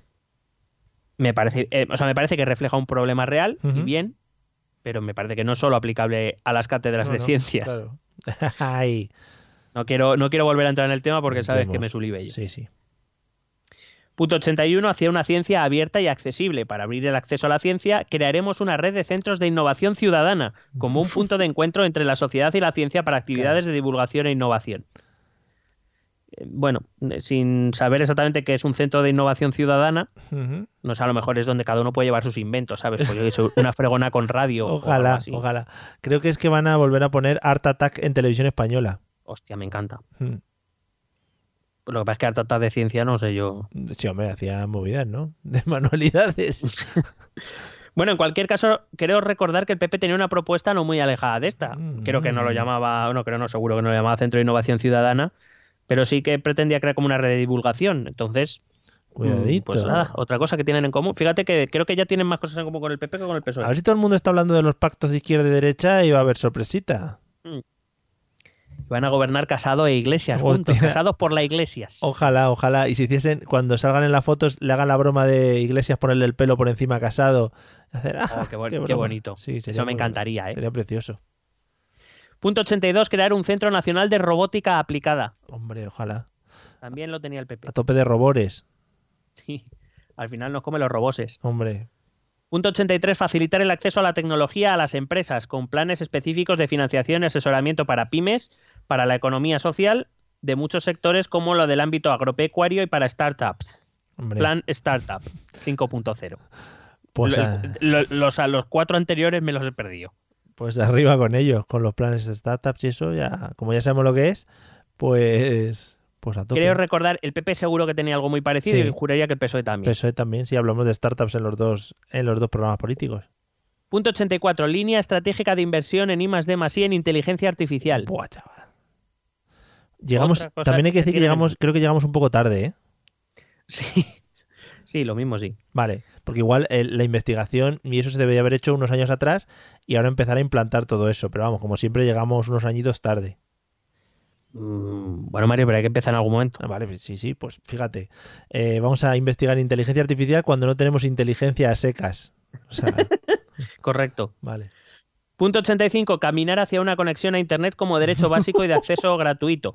No por lo de lo gratuito, pero la conectividad parece preocupar a todos los partidos una vez más. Veremos si se hace entre todos o, va- o se van a poner palitos en las Nada, ruedas para ver quién se pone la medallita. A toda hostia hay que ir con internet ya. Punto 86. Poner en marcha una estrategia de formación y, alfabetización digital. También el PSOE apostaba por esto y juraría que el PP cosas parecidas. Sí. Estas las estoy recordando no por comentarlas, sino para que veamos que... Se parecen. ¿eh? Mm. Punto 87, conquistar, esta, esta me- me gusta mucho. Conquistar la soberanía tecnológica, la privacidad y la libertad en la red. Estableceremos las protecciones necesarias para blindar el derecho a la privacidad en la red, de manera que las grandes corporaciones tecnológicas no puedan hacer negocio a partir de la apropiación indebida de nuestros datos. Claro. Impulsaremos el sector del software y en particular de las comunidades y empresas dedicadas al software libre. Crearemos una red de infraestructura de comunicaciones de nueva generación como el 5G. Y crearemos la Carta de Derechos del Mundo Digital mediante un gran proceso participativo. ¿Qué te parece? Flipa, chaval. Esto es, eso intrínsecamente igual se están pensando traer a Julián Assange aquí para que nos para que nos asesore. Todas estas mierdas, ¿eh? Parece que Juliana Sánchez ya Chungaletas, ¿no? sí, va a ver poco la luz del sol. No la veía antes Pues con su patinete. Que bueno, pero todo muy en la línea de lo que los otros partidos Sí, sí, pero eh. también hay que decir que son un poco palabras eh, que tú, yo qué sé, coges un libro de tecnología, ¿no? Le echas un vistazo, vas cogiendo palabras aleatorias y dices, pues venga, a la cabeza de la tecnología que vamos a liderar el no sé qué tecnológico, pues, pues sí, pues muy bien, chico. Pero que igual, que yo creo que llegamos tarde para liderar nada, No, hombre, para liderar. tecnológicamente que no. Punto 88, digitalizar la administración y reducir la burocracia. Otro más para el saco. Pues. Punto 89, implementar la tecnología blockchain para reducir las comisiones bancarias. Sí, sí. Se impulsará también un programa Sandbox para implementar la tecnología blockchain en diferentes entornos y liderar su implementación en Europa. Que este se cree sí, que, el, que resto de países están esperando a que España se ponga líder Sí, sí. de, de algo. Está joder, ojalá España empiece con esto del blockchain, que vamos a hacer un sandbox para a, a tope. Sí. Que yo hablo de, ¿sabes? Yo hablo de inteligencia artificial, robótica, sandbox, blockchain, startups. Os juro que no estoy releyendo el programa del PP. ¿eh? Es que parece- es- Unidas Podemos. Mira, este último párrafo que has leído parecía que lo estabas haciendo en coña, pero no, No, no, no, te lo juro que lo pone, ¿eh? Ya, ya. De hecho, eh, en la medida es mucho más larga. Sí. Habla de gran parte de las operaciones bancarias habituales requieren de una verificación centralizada por parte de las que se denomina una autoridad bancaria. La tecnología blockchain permite veri- vamos, eh, sí habla de blockchain, sí, al final de la sandbox de blockchain Definición, para ser líderes en Europa. Definición de Wikipedia. Punto 90. Frenar la uberización de la economía. Consideraremos Ah. que las personas que dependan de esas plataformas son trabajadoras y trabajadores por cuenta ajena. Y al mismo tiempo crearemos unidades especiales para inspeccionar estos nuevos modelos de trabajo y en especial la utilización de falsos autónomos y el trabajo mediante horas extra sin cotizar. Muy bien. Y, por ejemplo, en el caso de um, alojamientos turísticos ilegales y todo eso, no, ¿no? Eh, pues no he leído nada al Ah. respecto, la verdad. He quitado bastantes. Eh, pero no, no recuerdo haber leído nada. En cualquier caso, eso ahora. O sea, no sé si se quieren crear una ley marco a nivel nacional, pero. Es que me parece- Me parece ser. A ver, no es por eso, no, no sé si están creando algo o no, pero ya digo, me parece ser como muy concretos en función de, de casos que han salido a la palestra en los últimos meses, ¿no? Pues la verdad es que me, me pillas un poco. No digo con lo del Uber, con esto de la uberización. Eh, sí, ah, bueno, sí, eh, sobre, eh, los casos, bueno, los casos más llamativos fueron de Deliveroo, de eh, bueno, estos que entregan en bicicleta, no recuerdo los nombres Sí, porque Globo. no los utilizo. Hmm. Pero bueno, sí, entiendo que, claro, luego los Uber son también autónomos. Todas estas plataformas digitales de servicios, claro, utilizan el mismo concepto. Entonces, claro, hasta que la, la jurisprudencia, bueno, hasta que la, la- sí, la jurisprudencia primero y la, la clase política después han reaccionado, pues ha pasado ese tiempo donde, Hmm. pues eso, que llegamos tarde, Mario. Ese es el Pues resumen del programa. Es de el resumen, vale. Punto 94. Impulsar una red de centros culturales ciudadanos. A tope. Se impulsará el refuerzo y la actualización de estas instituciones con nuevos productos culturales en formatos electrónicos y materiales para el empoderamiento tecnológico y con la cultura del hazlo tú mismo como herramienta. Fíjate, te iba a decir, te iba a decir, igual esto del ciudadano que estás diciendo, de Centro Cultural Ciudadano y no sé qué, es que lo hagan los propios ciudadanos, es decir, que lo construyan ellos, que ellos pongan los ladrillos y que paso a paso vayan haciendo estos centros. Como la catedral está de... De Aquarius, del señor ese. Sí, sí. Que, bueno, pues... eh, Ha- Hazlo tú mismo. Sí, sí, dicho. vendrá con unas instrucciones como de Ikea. Claro, do it yourself. Construye tu propio centro ciudadano. Ajá, A tope. ¿Dónde? Bueno, pues búscate la vida, chico. Nosotros te hemos dado la idea. Claro, hombre. Punto 95. Potenciar la producción de cine en nuestras lenguas. Ahora el problema es que nos llegue ese cine a los demás. Sí. Pero vamos, yo es, es que soy de los que cree que la industria del cine puede ser muy rentable. Entonces- Eh, sí, debería. Punto 96, apostar por el sector. ¿Qué sector crees que apuesta? Es, es- recuerda que es Unidas Podemos. Ah, ¿Algo del feminismo digital? No, no, no, no, no, no, no. El sector de. No sé. ¿Qué no sé. sector, ¿Qué sector quería potenciar el Partido Popular que, te llamó la que nos llamó la atención? Joder, ahora mismo estoy perdido. Eh, El videojuego. oh, no, no iba, joder. No iba por ahí, macho. Estaba totalmente perdido. También el Pues- videojuego. Punto 96, apostar por el sector del videojuego. ¿Qué te parece? Joder, ojalá. Y ojalá esta noche en el debate tengan solo una, una parte del debate para hablar del sector del videojuego. ¿Qué te parece si escribimos eh, antes del debate del martes, todo aquel que haya- escuche esto, que etiquete a Ana Pastor y ponga, por favor, sector hashtag sector videojuegos? Pregunta sobre videojuegos, Ana Por Pastor. favor. Sí, sí, sí. Lo sí. pido encarecidamente. Sí, sí. No, ya que lo llevan en sus programas electorales, ¿no? A ver, a ver cómo son capaces de, en algo tan concreto, Sí, sí. tan poco esperado, que se pongan de acuerdo PP y y, Unidas Podemos, a ver cómo consiguen que eso sea un arma arrojadiza del uno contra el otro. Eso sería fantástico. Yo lo voy a. eh, luego voy a escribir a Ana Pastor. Seguro, que me hace caso, seguro. Hombre, por favor, te lees con mucha atención. Sí. Punto 97. Libertad en Internet y gestión transparente y limpia de los derechos de autor. Es necesario iniciar un diálogo social para reformar la propiedad intelectual, actualizándola a los nuevos hábitos culturales, posibilidades tecnológicas y necesidades de sostenibilidad del sector. Hay que proteger a los autores y autoras, a los intérpretes y al resto de... Aquí me ha faltado ya las intérpretas Sí. y al resto de titulares de derechos y al mismo tiempo fomentar la flexibilidad en los modelos de difusión de la cultura, la autonomía de los creadores y creadoras y la necesidad de hacer posibles nuevos usos legales y gratuitos de obras protegidas en el ámbito de la enseñanza, la investigación y la creación. Es decir, quiere una cosa y la contraria. Bueno, pues mira. Oye, lo quiere todo, papi. Dámelo todo. Entonces, bueno, me parece algo difícil de congeniar. Veremos cuál es la propuesta más concreta porque me parece muy bien. Yo quiero el mundo y no lo estoy consiguiendo. Punto 98, una nueva radiotelevisión española más Sí. plural y democrática a la altura del modelo de la BBC. Que yo no sé si el modelo de la BBC es muy popular ahora. No sé, si, no sé si Unidas Podemos sabe que ahora mismo la BBC es una de las instituciones más criticadas en Reino Unido precisamente por su papel en el, en el proceso del Brexit Madre mía. porque fue claramente proclive a la campaña del, del Brexit. O sea que yo no sé si queremos ese modelo de televisión, yo no tengo muy claro. No sé si se refiere al modelo de gestión de la televisión, que sí que es bastante profesional, Sí. pero como tampoco... eh, si, vamos, no, si no lo tengo subrayado es que no encontré nada al respecto. A lo mejor me lo he saltado, pero... Pero vamos, el modelo de BBC a mí personalmente no es de los que más me pueda convencer. En fin. Punto 100. Crear un sello de calidad turística para los establecimientos que respeten los derechos laborales y cuiden su entorno. Ostras.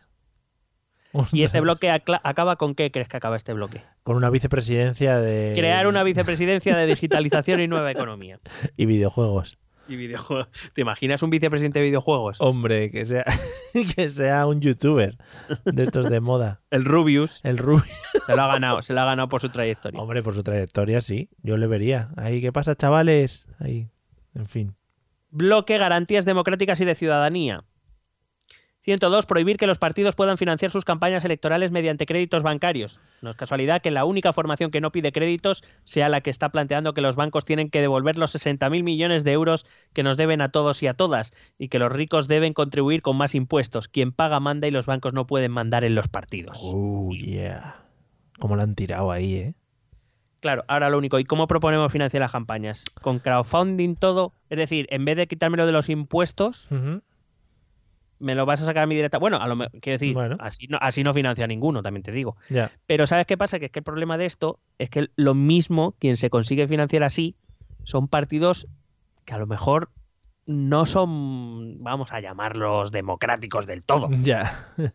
¿sabes? Entonces, pues es lo que tiene la financiación pública para asegurar que los partidos democráticos puedan tener financiación.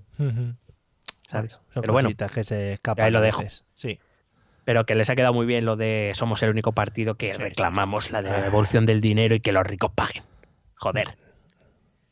Punto 103. Prohibir que los bancos y los fondos sean propietarios de los medios de comunicación. ¿Eh? Sí, bueno, eh, detrás de los grandes medios de comunicación, pues hay otros grupos de inversiones, entre cuales algunos de ellos pues pueden venir del mundo de la banca o del mundo de, de, pues eso, mundo financiero. Ujú.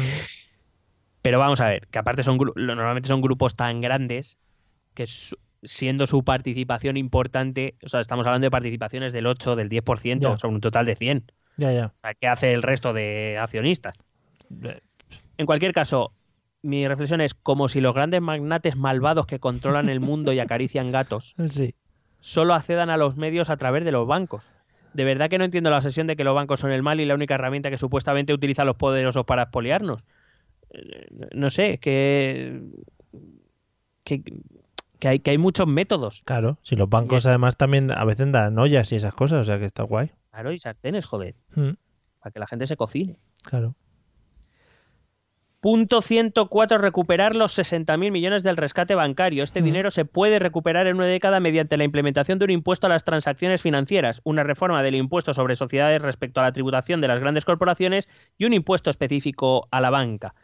Todos los impuestos, esta es reflexión mía ya, todos los impuestos los acaba pagando el consumidor. Y si Unidas Podemos no sabe esto, pues es que no sabe mucho de nada en general.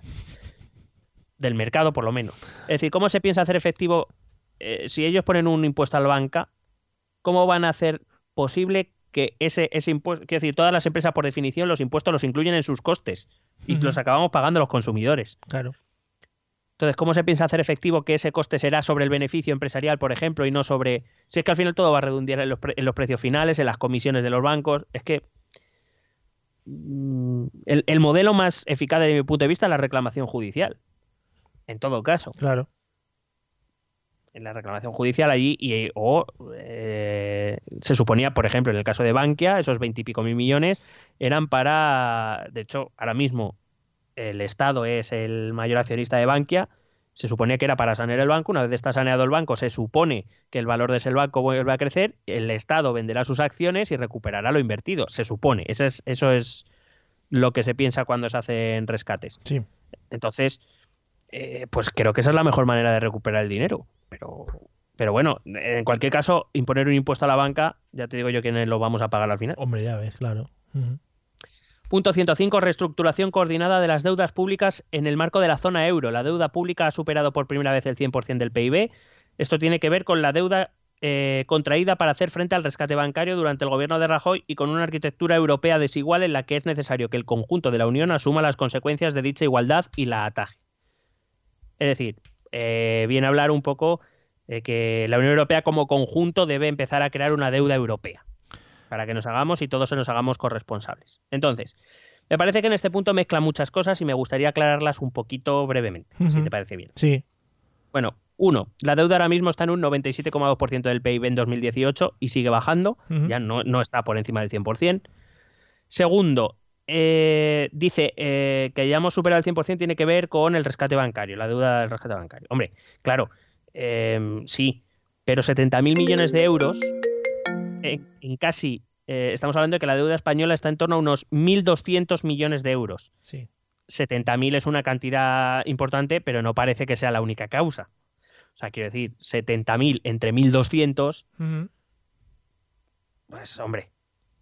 Eh, perdón, he dicho 70.000 millones y 1.200 millones. No, estoy hablando de 70.000 eh, 70.000 millones de euros en una deuda de un 1,2 billones.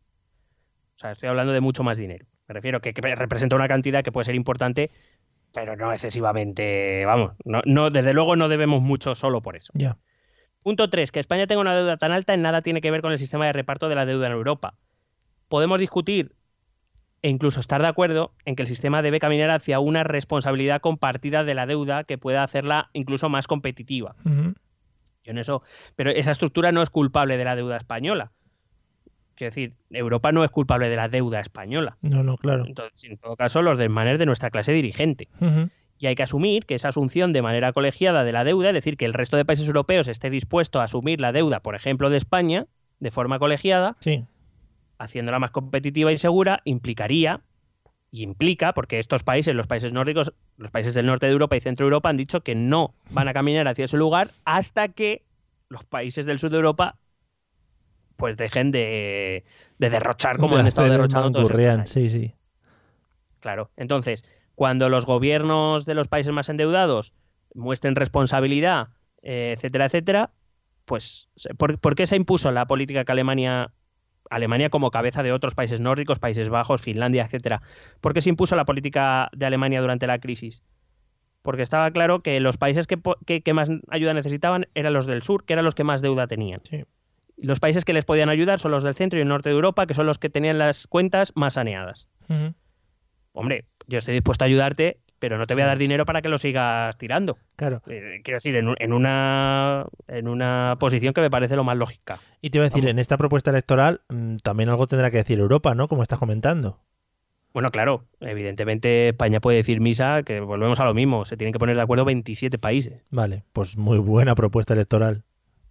Eh, por cierto, esa misma propuesta acaba diciendo el Banco Central Europeo sería la institución que adquiriría el valor nominal, los viejos títulos y los canjearía por otros nuevos al 0% de interés con el objetivo de mantenerlos a perpetuidad en su balance de los títulos de deuda.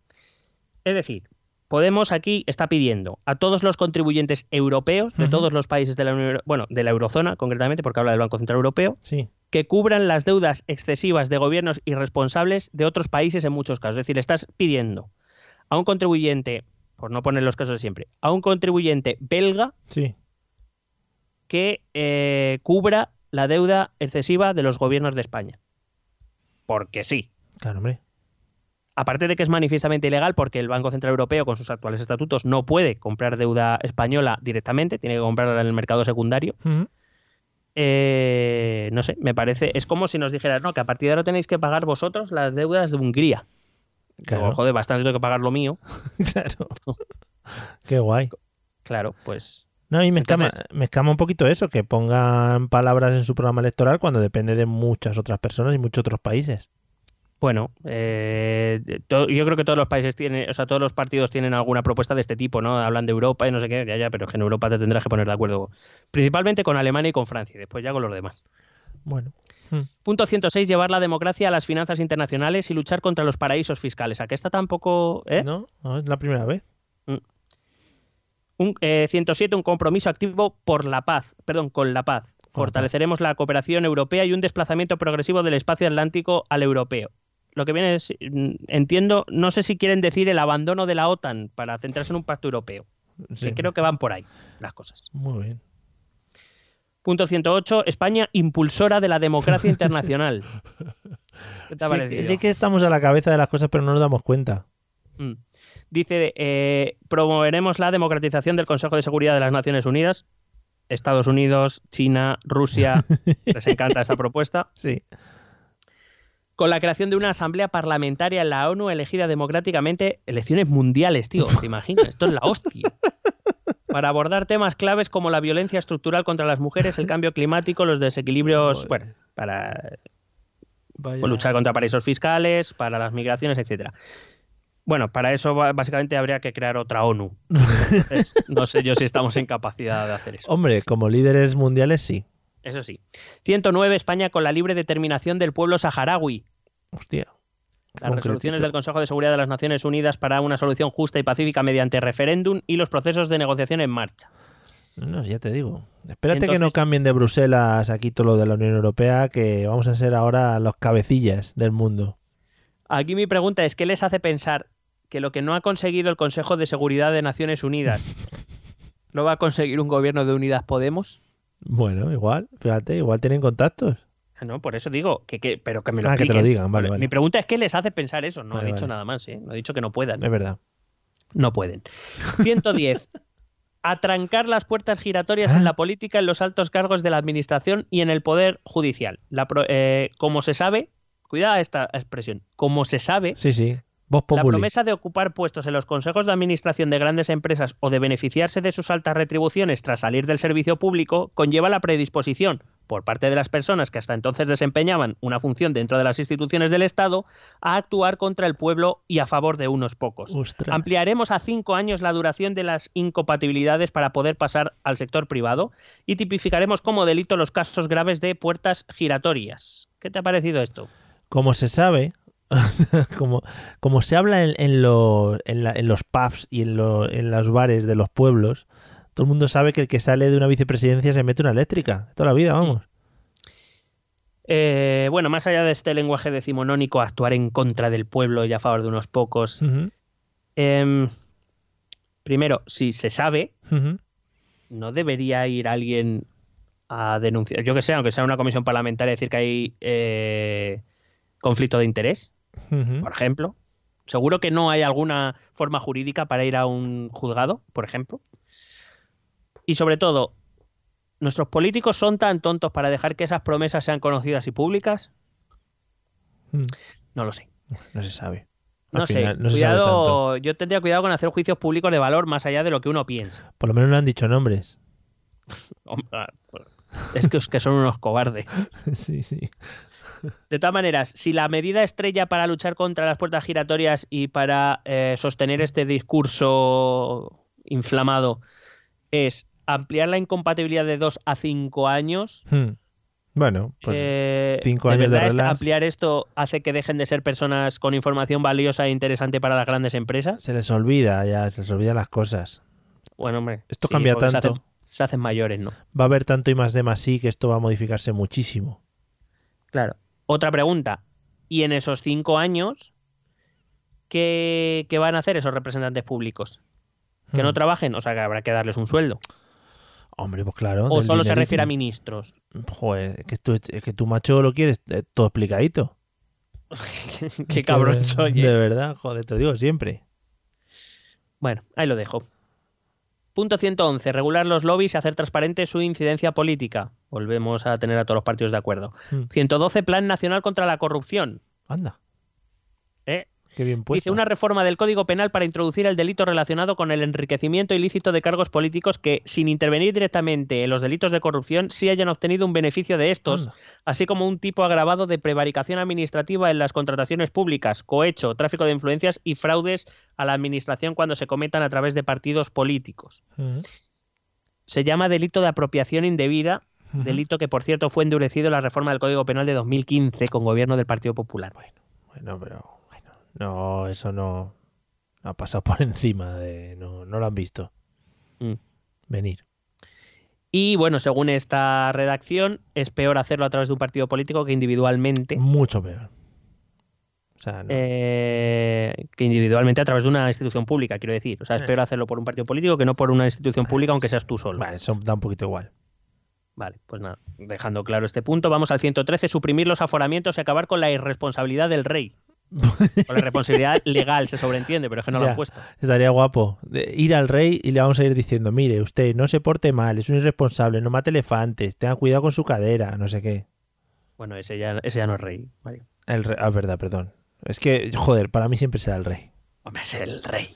Siempre le guardo en mi corazón.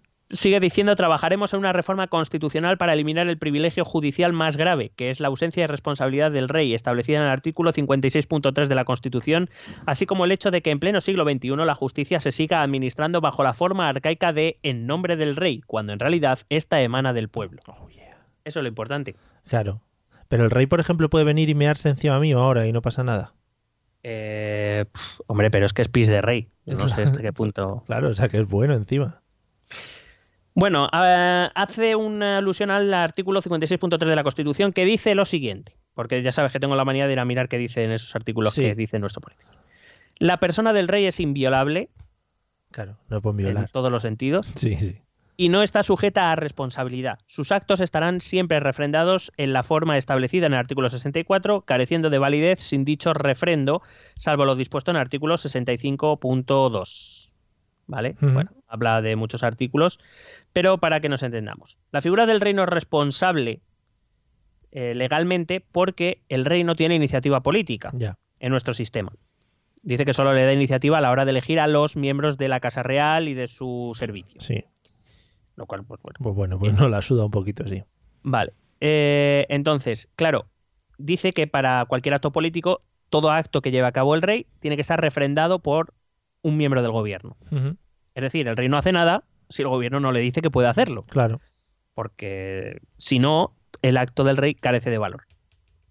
Entonces, claro, me parecería un poco injusto a mí personalmente, ¿eh? Mm. Eh, sabes que mi posición eh, monarquía-república no es una posición ni para un lado ni para el otro, o sea, mm, eh, tiene sus ventajas y sus inconvenientes ambos sistemas, pero claro, eh, estaría cojonudo hacer al rey responsable de actos siendo irresponsable de ellos. Es decir, si el rey no va a hacer nada que el gobierno no le diga o no le apruebe, Ya. ¿cómo vas a hacer responsable legal al rey de un acto político si su acto es inválido, salvo que lo refrende un ministro o el presidente del gobierno? Coño, pues haz, haz- como buenamente hace nuestro sistema, hace responsable a aquel que, lo, aquel que convierte el acto del rey en válido. Claro. Es quien firma. Pero vamos, que me parece algo básico, eh, yo qué sé. Eh, Pero está guay, igual es para que le puedan decir al rey, oye, vete y mata a esa persona. Y lo dice, no, que sea sido el rey. Sí, claro, eso pero sí. ha el rey. eh, quiero decir, si, si en lo que Unidos Podemos, otra vez equivocadamente, a lo que quiere hacer referencia es que eh, se extinga esa irresponsabilidad jurídica para actos que nada tienen que ver con su posición institucional, me parece bien, pero está muy mal expresado. Porque en ningún caso deberíamos hablar entonces del artículo eh, de la Constitución que he leído antes. Y respecto a lo del nombre del rey, eh, cuando en las, en las sentencias dice que se hace bajo la forma arcaica del nombre del rey cuando la justicia emana del pueblo, que es verdad, pero el nombre del rey se pone porque él es la representación de la nación, y así se dice constitucionalmente. Y por tanto, como es la representación de la nación y la nación es el pueblo español, pero vamos, que si este es el problema de nuestro sistema político, Sí, apague, sí, vámonos. Sí, sí, lo de cómo hablar. Que digo yo que para ser muchos de ellos licenciados en ciencias políticas manda huevos. Bueno, la verdad es que casi todos los de ciencias políticas han ido yendo, eso también es verdad. 114. Eliminar los privilegios de los cargos electos. Rebajaremos las retribuciones de los miembros electos de las Cortes, de manera que en ningún caso sea superior a la de los cuerpos de funcionarios del Estado y revisaremos los complementos económicos. Eliminaremos las indemnizaciones por cese. Eh, eliminar los privilegios de los cargos electos, pero no dice cuáles. Ya. Eh, digo yo que ellos lo sabrán bien, que han tenido diputados y senadores, pero Claro. no los explican.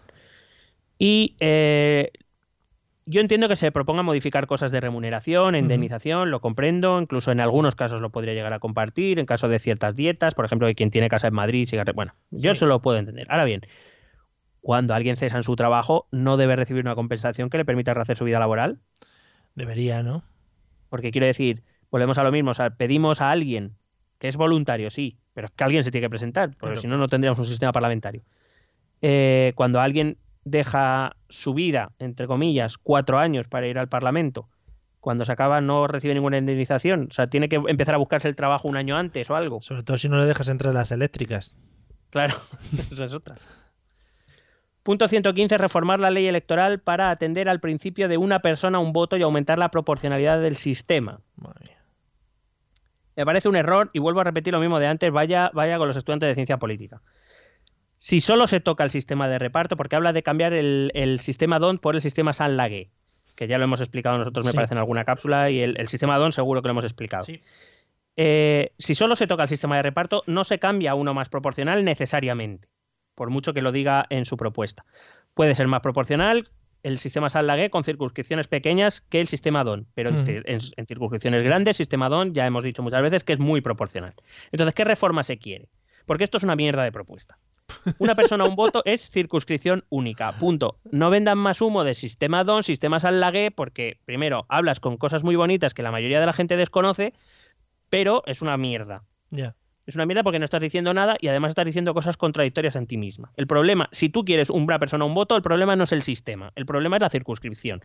Que hay que quitar 52 provincias y poner una circunscripción única. Pues vamos, Punto. vamos con ello. Punto 117. Reformar la ley electoral para hacer el Senado más proporcional. Lo de hacer que el Senado valga para algo ya. no. ya lo hemos hablado, sí, sí.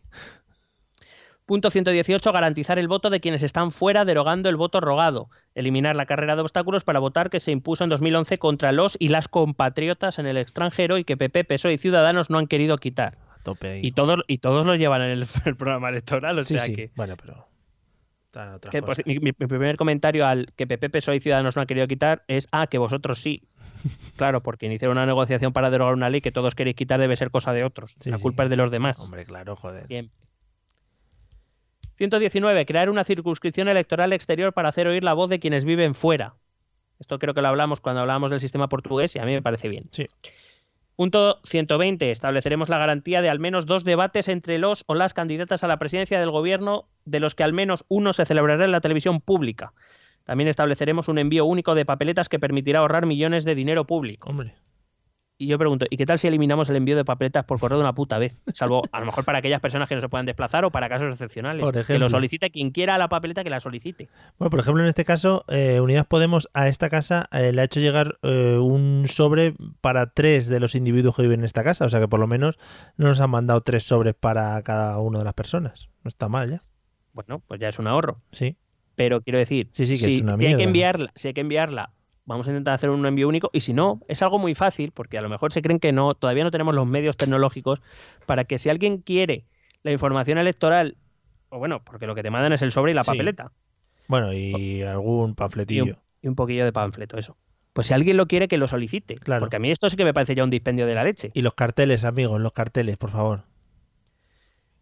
Em, 121. Reconocer el derecho de sufragio a partir de los 16 años. Vámonos. Vámonos. He subrayado la siguiente frase. La juventud quiere un país mejor y debe poder participar. Pues adelante. Bueno, esto es un debate también que me parece bastante interesante. ¿eh? Eh, porque es verdad, eh, Unidas Podemos lo que dice es que a partir de 16 años ya se dan permisos para algunas cosas que incluso se- en algunos casos ya pueden trabajar, Sí. menores emancipados y con permiso paterno. Y que si, si pueden trabajar, pues que deberían poder votar. Eso es un argumento muy válido, pero también tiene sus contras. Quiero decir, eh, con 16 años, que es cuando se termina cuarto de secundaria, eh, los chavales no saben elegir entre ciencias o letras Ya. le vas a hacer el votar para un gobierno. Porque eso es desconocer un poco la realidad de la inmensa mayoría de 16 años. Yo estoy de acuerdo, por ejemplo, en que aquellos menores emancipados o que ya están trabajando y por tanto ya están colaborando con sus impuestos deben tener el derecho de participar. Claro. Pero creo que no se debería extender a todo colectivo de 16 y 17 años, yo personalmente. Es una opinión. De hecho, muchos con 18, hay muchos con 40 que tampoco deberían tener derecho a voto, pero no pasa nada. Sí. Después de esta reflexión profundamente antidemocrática. Sí, sí, muy bonito. No, hombre, ahora hablando en serio, mm, es que con. Yo personalmente, por lo que veo en las aulas, y además cada vez vienen con, con, con más dificultades en la toma de decisiones, por cuestiones, por muchas cuestiones en las que no me voy a meter y porque tampoco me quiero meter en demasiados Ya. jardines. Sí, sí, sí, sí. Bueno, que sí, que sí. Pero bueno, es un, es un debate interesante en el que, o cual, pues. eh, de hecho, mi reflexión ha sido lo de los, lo de los eh, impuestos y luego he puesto, y el resto, no jodas, he puesto. Ya. O sea, no, Con calma. Bueno, al- eso es como todo. A lo mejor el hacerles participar hace que sí, se hace que se... Sí, sí, ¿sabes? sí, puede ser. Sí, sí. En fin. Punto 122. Constitucionalizar la participación con una regulación que facilite presentar iniciativas legislativas populares y no permita invisibilizarlas y Sí. que normalice las consultas cuando se trate de asuntos muy relevantes como la entrada de España en operaciones militares. Claro. Pero si esto está constitucionalizado. Pero vamos a ver. Si, por ejemplo, las consultas populares no se usan más, es porque quien puede utilizarlas no les ha salido de los cojones, no porque no se pueda. O sea, es por falta de voluntad política. No porque haya un impedimento jurídico que haga que un gobierno no pueda consultar al pueblo sobre algo. Ya. Pero bueno. Luego dice, cuando el 15% del censo electoral entienda que el gobierno le ha dado la espalda, podrá iniciar un proceso revocatorio que terminará con un referéndum en que se decida de manera vinculante si quien ocupa la presidencia del gobierno debe dimitir y convocar nuevas elecciones generales. Suprimiremos además la necesidad de autorización del Consejo de Ministros para la celebración de consultas populares locales en el ámbito de sus competencias. Mm, a ver, ¿el 15%? Sí. Pero, por ejemplo, ahora, por ejemplo, las, a ver, yo mis cálculos, las encuestas ahora que están saliendo para las elecciones del domingo, eh, eh, por ejemplo, si el PSOE gana, ganaría con un 25, un 30%, no sé muy bien, 27 o algo así, ¿no? Está, sí, está en torno al 28-29. Claro, pues ¿y cuánto podría tener el PP, por ejemplo? ¿Un 20? Eh, sí, está en 20, 21. Si ya todos los votantes del PP se juntan, pueden sacar más de ese 15%, ¿no? Para echar a los otros. Y viceversa. Sería un cachondeo esto, ¿no? Sí, te he hecho los cálculos más concretos. Vale. Eh, estamos en torno, nosotros en España tenemos en torno a unos 36 millones de votantes en el censo. Uh -huh. Un 15% sería en torno a unos 5,4 millones de votantes. Sí. Eh, probablemente menos, esa cantidad será menor Uh -huh. de las personas que hayan votado a la fuerza más votada. Sí. Es decir, por poner un ejemplo, si el Partido Socialista gana con 7 millones y medio de votos y consiguiese eh, el gobierno y esta medida estuviese instaurada, significará que en contra de lo que 7 millones y pico de votantes han opinado, 5,4 podrían echarle. Oye, muy bien, ¿no? Bueno, eh, organizar el revocatorio, no echarle. sí, bueno, sí, pero bueno, vamos, que Pues muy justo no me parece, la verdad. no. Muy bien. Pero bueno, aparte, como hemos visto, el revocatorio ha funcionado también en otros países. Sí. Eh, 126. Garantizar la libertad para morir dignamente. Una ley de eutanasia. Mira. Eh, de hecho, dice, registraremos una ley con las garantías necesarias para las personas que deciden poner fin a su vida, así como para los y las profesionales que las asisten, que en realidad esta es la gente que importa, porque el que se va a morir Claro. ya poco le va a importar. Sí, sí, los que quedan. Pero son, claro, a quien se les responsabiliza es a aquellos que les ayudan, esos son los que importan. Ujú. Punto 127, nuestra gente antes que las casas de apuestas, se llama la propuesta. ¿Eh? Bueno, sí, sí, sí. Se impedirá que estos locales abran antes de las 10, que puedan publicitarse. eh, bueno, eh, dicen equipararlo con el alcohol y el tabaco, etcétera, etcétera. Bueno. Bueno, bien. Eh, punto ciento. Bueno, habla, es un párrafo bastante largo el anterior, el de las casas de apuestas. Habla de incrementaremos impuestos, eh, poner trabas al levantamiento de negocios, etcétera, etcétera. Y luego al final dice que en paralelo diseñaremos una política para abrir centros sociales para jóvenes en esos barrios, en los barrios, digamos, donde es más fácil caer, eh, que funcionen como espacios co- eh, cogestionados donde puedan desarrollar actividades de ocio. Desde luego, esto me parece mucho más interesante que todas las prohibiciones y todo. Eh, querer poner puertas al campo generalmente no solía funcionar. Sí. Entonces, me parece mucho más interesante darles alternativas precisamente a esos jóvenes que, que no que no liar la parda con Sí, el resto sí. de la propuesta. Sí, sí. Punto 128, despenalizar el cannabis y legalizar su uso con fines medicinales. Bien. A quien le pueda interesar. Pues muy bien. 130, fomentar la responsabilidad informativa y la ciudadanía crítica frente a las fake news. Se introducirán programas de alfabetización mediática. Alfabetización mediática, esto Joder, la hostia. flipa, ¿eh? Y de ciberseguridad en todas las fases del sistema educativo. Pues nada, lo que te digo, que no voy a poder dar clase. Nada. Y se impulsará una audiencia activa, crítica y participativa en unos medios de comunicación plurales. ¿Para qué sirven las matemáticas pudiendo hablar de feminismo, de fake news y de todas estas Joder. cosas? Pero como me has leído la mente, que mi comentario primero es lo que te digo al final, ni matemáticas dan. Claro, ¿ves? Joder, si es que. Conexión. Bueno, la cuestión, desde mi punto de vista, radica en el periodismo en primer lugar. Mm, Es decir, tenemos tener medios de comunicación que contrasten las noticias, que consulten, Ya, bueno, que sean responsables, ¿no? a Eduardo Inda no le gusta esto. Vaya. En los responsables públicos, por lo que sueltan también, ¿eh? Eh. incluidos los de Unidas Podemos, también creo que tienen una responsabilidad Ajá. de informarse antes de decir un dato o una parida. Y también hay que reconocer que nosotros los consumidores tenemos nuestra responsabilidad porque no estamos dispuestos a pagar por mantener medios independientes. Esto es así. Claro. Queremos gratis. eh, eh, claro, y al final, ¿de qué dependen estos medios? Pues de quien les paga. Claro. Esto es así. Y bueno, eh, yo creo que esto un módulo educativo no lo arregla. Llámame loco. Pues no. No, no, lo mejor- no. A lo mejor está, está muy mal visto decir esto, pero bueno, como a mí me da igual. Eh, no sé si sería a lo mejor un sistema. eh, un sistema. sí, lo que voy a decir es verdad, que de verdad que lo pienso, ¿eh? No Ujú. sé si es muy democrático o no, pero establecer un sistema de multas por información fácilmente comprobable y falsa que esté publicada. A tope. O, o humillar a la gente en público. Bueno, eso también. Eso también estaría bien. Pero vamos, que ahora eh, hay muchos medios que están saliendo ahora para la comprobación de este tipo de fake news noticias que no están comprobadas y tal, y se la sigue sudando a la gente. O sea, hay gente que lee algo y, y se lo crea a pie juntilla, ¿sabes? O sea, que habría que, por ambos lados. Eh, 134, cerrar los CIES, Muy bien. que me parece bien, pero una vez más, no digo que esté mal, pero la cuestión es, es muy fácil decir que vas a dejar de hacer algo, que vas a cerrar algo, pero no dar una alternativa. 135, construir un plan sin racismo Muy bien. Un plan. ¿Un plan Sí. para qué? para no racismo. Ah, 136, ley integral contra la trata de personas. sí. 142, fines de ley mordaza y de los delitos medievales, cuidado, ¿eh? y de los delitos medievales de ofensa a los sentimientos religiosos e injurias a la corona. Joder, menos mal, creí que estaban hablando de la horca y de quemar gente y eso. María, te puedo hacer una pregunta Por favor. respecto a esto. Eh, el, el Partido Socialista, que es el último que ha gobernado antes de estas elecciones, Sí. ¿quién, quién era su socio mayoritario? Es que se llamaba Unidos Podemos antes. Ah, a lo mejor es que por ser diferente Claro. no lo han derogado porque Unidos Podemos no lo defendía y Unidas Podemos sí. Claro, claro, claro, Vale, vale. son diferentes. Vale, vale, no por, No, no, sí. por recordar. Está bien. A ver, que me gusta esta mucho. Crear un observatorio ciudadano de evaluación de políticas públicas y rendición de cuentas. Ujú. En las últimas décadas hemos construido en España aeropuertos sin aviones, Sí. autopistas sin conductores, paradas de ave en pueblos de menos de mil habitantes, Mm. puntos suspensivos. Uy, qué de cosas. En definitiva, se ha despilfarrado mucho dinero mientras otras zonas del país como Extremadura, Soria o Teruel se han dejado abandonadas.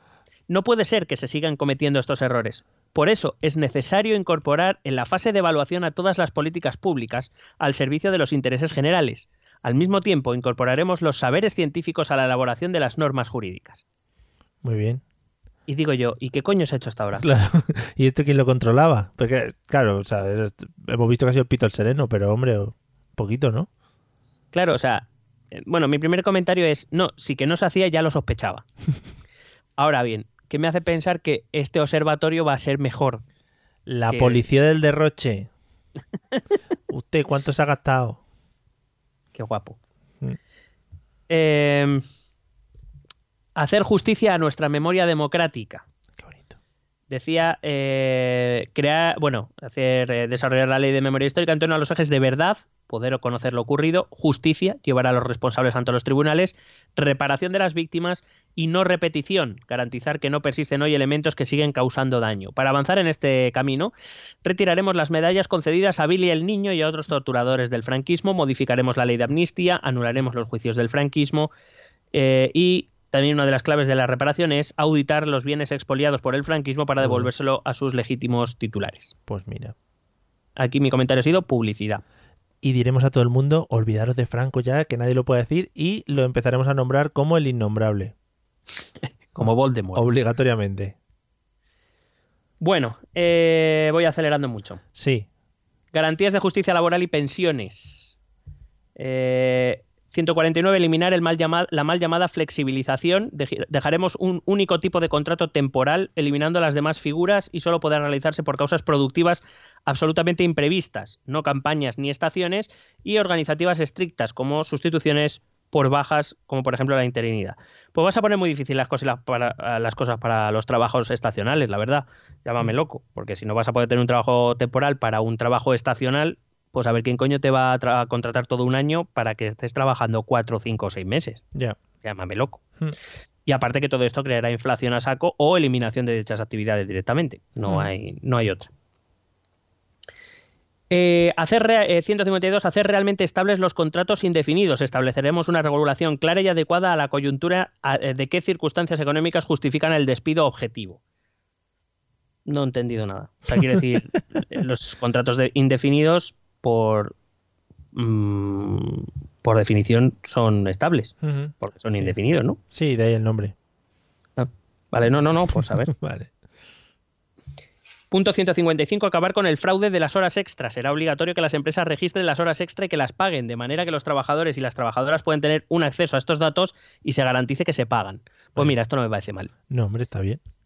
porque Lo que trabajas, que te lo paguen, sí, es lo suyo. Sí, suele, suele gustarnos a los trabajadores. Eh. Este, 161. Establecer cuotas justas para las y los autónomos. Deben cotizar solo por los rendimientos que realmente obtengan y no con la desproporción actual. Pero entonces eso implicará que los que más ganen podrán pagar más. Porque ahora, hay límites tanto por debajo como por arriba a las cotizaciones. Entonces, claro, estás hablando de cambiar el sistema de cotizaciones de autónomos. Sí. No digo que me parezca mal, digo que eso es lo que conlleva. Sí, sí. Punto 162. Una segunda oportunidad para las personas con deudas. Ampliaremos la condición de consumidoras y consumidores a los trabajadores y a las trabajadoras autónomos. La verdad es que se hace un poco cansado esto. Y a las pymes cuando se relacionen con grandes empresas y entidades financieras para la contratación de préstamos o créditos hipotecarios. Vamos, que quien tenga una deuda, eh, pues se le va a dar una ley de segunda oportunidad, que es lo que ya decía el PSOE, que es lo que ya decía el PP. Así que mi comentario es venga a ponerse de acuerdo de una puta vez. de Estado. 164 eh, alcanzar un salario mínimo interprofesional de 1.200 euros en la próxima legislatura. Hostias, qué dineriti. Sí, sí. Va a entrar ahí el dinero, ahí a chorro. Lo que pasa es que... Que no lo hay. No, pero si ya no es una cuestión de que lo haya o no lo haya, si la cuestión es que toda subida de salario mínimo lleva aparejado una subida de precios. Claro. Eso es una, cuestión básica de la economía. A más renta entre los consumidores, más suben los precios. Con lo cual el poder adquisitivo acaba siendo el mismo. Claro, bueno. No nos creamos que por tener 1.200 euros ya no vamos a poder comprar muchas más cosas. Eso podrá ocurrir en un periodo de tiempo. Hombre, si lo anuncias, en ningún periodo de tiempo, porque ya las empresas se preparan. De hecho, subirán los precios antes. Sí. Pero, pero vamos, no sé. Lo puedes sacar, perdona, lo puedes sacar ahí de, de, Strangis y tienes ahí un mesecito que, bueno, te puedes pasar un mes riquísimo. sí, y luego ahí a vuelta a tu vida de mierda. Claro. Punto 170. Culminar la equiparación salarial de la Policía y la Guardia Civil al hacer efectiva la iniciativa legislativa popular, etcétera. Bueno, pero si estáis todos de acuerdo, ¿no será que si no se apunta la medalla nadie quiere negociar esto? ¿O nadie quiere dar el visto bueno? Pero he dicho la iniciativa popular del Partido sí, espera, que lo vuelvo a leer. Ah la iniciativa legislativa popular de proposición de ley para la efectiva igualdad y equiparación salarial de las policías del Estado español, se llama. Así cortito, nombre cortito, fácil de recordar. Sí, sí, bueno. Eh, punto 173, dignificar la situación de las funcionarias y los funcionarios de prisiones. De prisiones. Esto es algo en lo que también coinciden programas de PSOE, PP y Unidas Podemos. Eh, a ver si te suena eso también. Cuidar a los y las profesionales del deporte y fomentar el deporte femenino mediante una ley marco estatal. Hombre, a tope. Eh, es que parece, parece el programa de Pablo Casado, es impresionante. Sí, sí, es que igual lo ha escrito él. Bueno. Sería un girito en la historia buenísimo. 179. Garantía de revalorización de las pensiones. Estableceremos la actualización por ley de las pensiones al IPC de manera inmediata y buscaremos blindar esta garantía constitucionalizándola de forma expresa. Expresa. expresa. Y se financiará como no sabemos. Bueno derogar el factor de sostenibilidad, bueno, evidentemente. 182. Em, las personas que lleguen a la edad de jubilación podrán elegir libremente los años de cómputo para el cálculo de sus pensiones entre todos los de su vida laboral. Actualmente son los 15 últimos. Bueno, bien. Bueno, pues permítanme que le diga una cosa a Unidas Podemos, porque dice que nos deja elegir libremente eh, los, los años de cómputo pues o los trabajadores somos gilipollas o digo yo que vamos a coger aquellos de salario más alto. Claro. Así que podemos poner en la ley que se cogerán los años de salario más alto o dejamos la libertad a la gente de ser gilipollas. Pregunto. De verdad, no he caído en eso. y si se equivoca, capachao. ¡Pachacho! Alguno que vaya ahí a, pedirlo, quiere hacer la broma, se la tome en serio y se joda. Me he equivocado en estos años, perdone, señora. Señora, que en este año he cobrado 10 céntimos más. Madre mía, es verdad. en fin. Eh, las 184 eh, las personas que hayan cotizado al menos 35 años podrán jubilarse anticipadamente sin penalización en sus pensiones. Eh, hay que decir que a partir de 2027 nos podremos jubilar a los 65 si hemos cotizado 38 años y 6 meses. Eh, según la ley de Unidos Podemos, entendemos que con 35, o sea, con 3 años y 6 meses menos cotizados ya nos podríamos jubilar. Muy bien. Pero bueno, el problema de las pensiones sigue ahí y veo que nadie quiere arreglarlo. 186. Jubilación anticipada en sectores especialmente duros. Habla de camareras y camareros de piso, extinción de incendios, ayuda a domicilio, buceo, rederas y rederos, trabajo de astilleros y en la estiva trabajos industriales penosos, lo dice así, ¿eh? no sé cuáles son, y de transporte en carretera, entre otros. Muy bien. Estás para en buceo, que me gusta mucho, que creo que es un sector mayoritario. Me para en buceo y en trabajos industriales penosos. penosos. Sí, sí. Lo primero, no especifica a qué edad será esa jubilación anticipada. ¿Mm? Y segundo, yo creo que para algunos sectores ya existe, pero en cualquier caso, si lo que quieren es una ampliación o modificación, que lo expliquen bien. ¿Mm? Pero bueno, quizás estoy exigiendo demasiado. Bueno. Garantías de justicia social. 188. Eh, intervenir el mercado del alquiler para impedir subidas abusivas mediante el control de los precios y garantizar un alquiler estable y seguro para personas inquilinas y pequeñas propietarias. Yo es que lo del control de los precios, quiero decir, ¿por qué me tienen que obligar a alquilar mi piso al precio que nadie me diga? Ya. Eh, y aparte es una cuestión puramente económica. Esto hará que mucha gente decida no ofrecer sus pisos, por tanto bajará la oferta y por tanto subirán los precios, porque nadie va a querer alquilar. Entonces, o se plantea de otra manera o está poco explicado en qué consiste la intervención en función de la renta familiar, dónde queda el interés del propietario. Nada, otra vez, nada, cositas que quedan muy bien, pero que no dicen nada. 190. Crear un gran parque de alquiler público de precio asequible, el parque de vivienda en alquiler social, mediante un mecanismo de cesión obligatoria de las viviendas vacías de los grandes tenedores de vivienda. Pero claro, eso puede tener un problema. Es decir, si yo, por poner un ejemplo, obligo al Banco Santander a ceder unas viviendas que tiene vacías, eh, vacías y que no está utilizando, eh, entonces yo obligo al, al Banco Santander a cedérmela a mí como ayuntamiento o al Estado, a quien sea, o a la comunidad autónoma, y para ponerla en alquiler asequible. Vale, pero ¿y si el Banco Santander quiere vender esa vivienda y la consigue vender, qué pasa? Bueno, pues no se puede. Se la ha cedido ya. Claro. Es que, por ejemplo, ellos hablan de siguiendo el modelo exitoso de ciudades europeas como Viena, que incrementarán, y habla de esto precisamente, de obligar a los grandes tenedores de vivienda a donar, a dar esas viviendas vacías para alquiler. Pues cuidado porque el Ayuntamiento de Viena actúa a través de ayudas sociales Hace construcción de vivienda pública social destinada a alquiler asequible y ayudas al alquiler, tanto a arrendatarios como a arrendadores, cuidado. Es decir, se le pone un precio asequible a lo mejor a una familia y, la, y se compensa al arrendador, que esto no lo dice Unidas Podemos. Entonces, claro, está muy bien poner el, eh, modelo de Viena, pues solo hay que meterse modelo de vivienda de Viena y te lo explican. En Google, maravilla, ¿eh? Sí, sí, sí, sí esto lo conseguí en un sandbox. Esto es como el independentismo cuando hablamos del modelo canadiense, ¿era?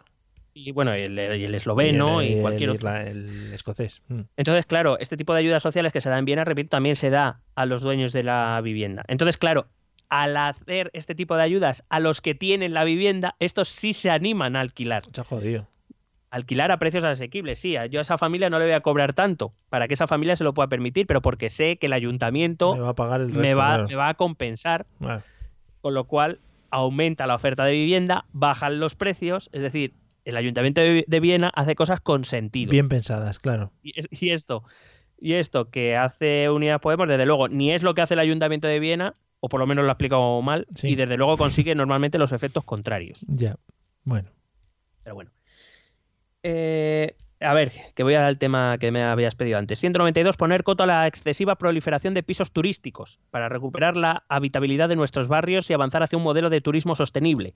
Permitiremos a las comunidades de propietarias y propietarios regular las condiciones de estos pisos y estableceremos una regulación básica sobre las condiciones de estas licencias que digo yo que como se ha demostrado que es tan fácil llegar a acuerdos en juntas de vecinos, sí, ¿verdad? Hombre, comunidad de propietarios que es todo paz y todo el mundo está muy a favor de obra en esas juntas. Sí, ¿verdad? Casi siempre. Pues nada, esto va a ser muy fácil todo. 193. Em, prohibir los desalojos sin alternativa habitacional, sin que la administración competente garantice un realojo en condiciones dignas, ya sea en casos de impago por alquileres o por ocupación en precario motivada por la falta de vivienda asequible.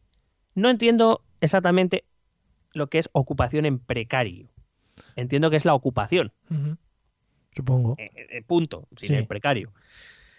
Pero bueno, cuidado porque puedes abrir la, puerta a situaciones en las cuales los propietarios no pueden quedar muy bien parados y, oiga, los propietarios también son ciudadanos españoles. Hmm. Tiene pinta, sí, tiene pinta. Eh, bueno, alcanzar más inversión en servicios públicos, reducir listas de espera, incorporar al servicio de dentista gratuito a los servicios del sistema de salud. Más gasto público, perfecto, estáis todos de acuerdo en meter los servicios bucodentales, perfecto. Joder, qué preocupación por los dientes, macho. Sí. ¿Puedo hacer yo un- un- una reflexión, una petición? Por favor. Mira, yo entiendo eh, hay que extender los servicios bucodentales, sobre todo aquella gente que tiene problemas de verdad, porque hay gente que tiene problemas bucodentales porque no se cuida la boca. Hmm, sí, Pero según estas propuestas se lo vamos a pagar, claro. lo que haga falta, lo que sea. Ah, Vale. Yo me pregunto, ¿y para cuándo los servicios de óptica? Porque que yo tenga miopía no es mi culpa. Oiga. Y ya está aquí. Muy bien. Punto 208, romper el ciclo de la comida basura. Por fin, a tomar por culo el McDonald's, el Burger y todas esas cosas. Las grandes corporaciones alimentarias obtienen hoy enormes beneficios por la venta de muchos productos de bajo valor nutritivo, pero muchos de mucho impacto publicitario.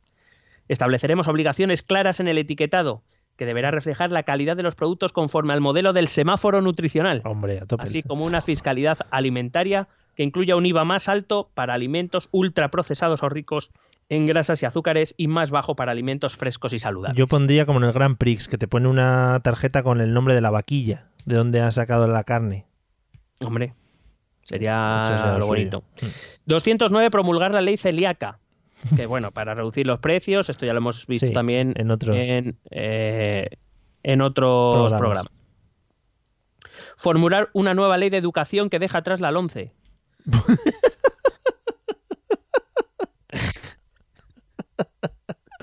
Pues eso ya tope. ¿Qué decir? O sea, bueno, mi primer comentario ha sido, joder, claro que sí. Claro, hombre, coño. Pero que sea al menos tan mala como la, San- como la 11 y la LOE, por favor. Claro. Si puede ser. Joder. Una ley que pueda cambiar el siguiente gobierno, que, que si no nos aburrimos. Claro, coño. Y no te olvides de meter todas las asignaturas estas nuevas que queramos que metamos. claro, ¿eh? claro, joder. a. Por favor, que no se, que no se olvide. Qué buena. 213. Universidad pública gratuita. La mayor parte de la financiación de las universidades públicas ya procede del dinero público y no de su pago directo. Constatada esta realidad, el efecto de exigir pagar matrículas crecientes, además en la última década, supone la introducción de barreras poco eficientes para que los y las jóvenes más vulnerables no puedan acceder a la universidad. Pues Se me ocurre que a lo mejor para que estos jóvenes puedan acceder a la universidad, se me ocurre, así por innovar, becas. Mm, Hostia. Qué buena idea, ¿no? Se me ha ocurrido ahora mismo, ¿eh? Vale, vale. No, no, pues lo- también se lo mandaremos a una pastora que se lo pregunte. Es verdad que se exige el pago de una matrícula, pero entonces si hacemos universidad pública gratuita, todo ese dinero de las matrículas también habrá que ponerlo. Hmm. O sea que volvemos a aumentar el, el gasto público. Bueno, ¿cómo, ¿cómo vamos de puntos? ¿Eh? Estoy, estoy acabando ya. Vale. Punto 214, asegura, justo después del de universidad pública gratuita, asegurar un sistema de becas suficiente. Entonces, no entiendo. Mm, Bueno, son dos cosas, dos cositas. Eh, 225, reconocimiento constitucional de las lenguas de signos españolas, también igual que el PP. Y eh, bueno, luego llegaba el sistema de la fiscalidad, te lo resumo muy rápidamente. Crear un impuesto a las grandes fortunas, Vaya, establecer un impuesto a la banca, vaya. hacer el impuesto de sucesiones y donaciones más justos, Bien. bajar el IVA al tipo del 4% a más alimentos y bebidas no alcohólicas y del 10% eh, a todos los suministros básicos, calefacción, gas, electricidad de los consumidores vulnerables, Sí. eh, poner un plus del 4% a los artículos de lujo, es decir, en vez del 21 al 25%, Ujú. se bajará el IVA de servicios veterinarios, de productos de higiene femenina y de alimentación animal. Si con la compra de diamante vamos a poder solucionar todo, ya verás. Correcto. Poner en marcha una estrategia nacional contra el fraude fiscal, innovador, rompedor. Sí, nadie lo ha hecho. Eliminación de la exención del IBI de la cual goza la Iglesia. Oh, es verdad, es verdad. Se Correcto. Estaba olvidando. Sí, claro. Que... Un poquito de... Un plan de, nacional de desarrollo rural, Hombre, por lo supuesto. que todos Again. ponen. Ujú. Plan 8131. Todos nuestros pueblos conectados a un internet en una a internet en una legislatura. Acceso a internet de banda ancha a 30 eh, megas por segundo y a 3G para cualquier núcleo habitado a un precio asequible, al que contribuirán las grandes empresas del sector mediante un canon. Claro, Y entre paréntesis, añado yo, y por sus cojones. claro, claro. Todos van a poner ahí cable gordo ahí para que entre el internet que no veas. Desaparición de las diputaciones provinciales. A la A. Ciudadanos le gusta esto. Ajá. Reforma del sistema de financiación autonómica. No sé si te suena. Sí. Eh, 256. Resolución democrática del conflicto catalán. Sí, hombre. La gestión viable del conflicto en Cataluña pasa por construir un proceso de reconciliación que permita el diálogo y llegar a acuerdos. Apostamos por un referéndum pactado en el que Podemos defenderá un nuevo encaje para Cataluña en España. Y mi pregunta es, ¿qué encaje? Porque está muy bien decir esto, quedas muy de democrático por Claro. la vida, quedas muy contentos con unos y con otros, o con casi todos, muy Eso bonito, pero, pero ¿qué? Quedas bien con todos porque aquí si te mojas lo hubieran liado, parda. Claro. No, ta- no, no, no, pues ya pierdes votos, claro. Ya. Cuidado 264, agárrate. Es la última propuesta de todas y es la que mejor me representa. Estoy, estoy. Hacer de correos una apuesta de futuro. Por fin. por fin, joder. Por fin. Dice, programa de inversión en digitalización de correos para que en combinación con otras empresas públicas como AENA en aire y Adif Renfe sea un elemento clave en la logística en España, apostando por un sector de reparto público con un empleo digno y estable. Sí. Correos nos va a sacar de la mierda y nos va a, nos va a convertir en líderes del mundo. Hombre, Mario. por fin. Hombre, con ese nombre, Correos, ¿no? Pues un Joder, a mí nombre me parece bonito. fantástico. Muy bonito.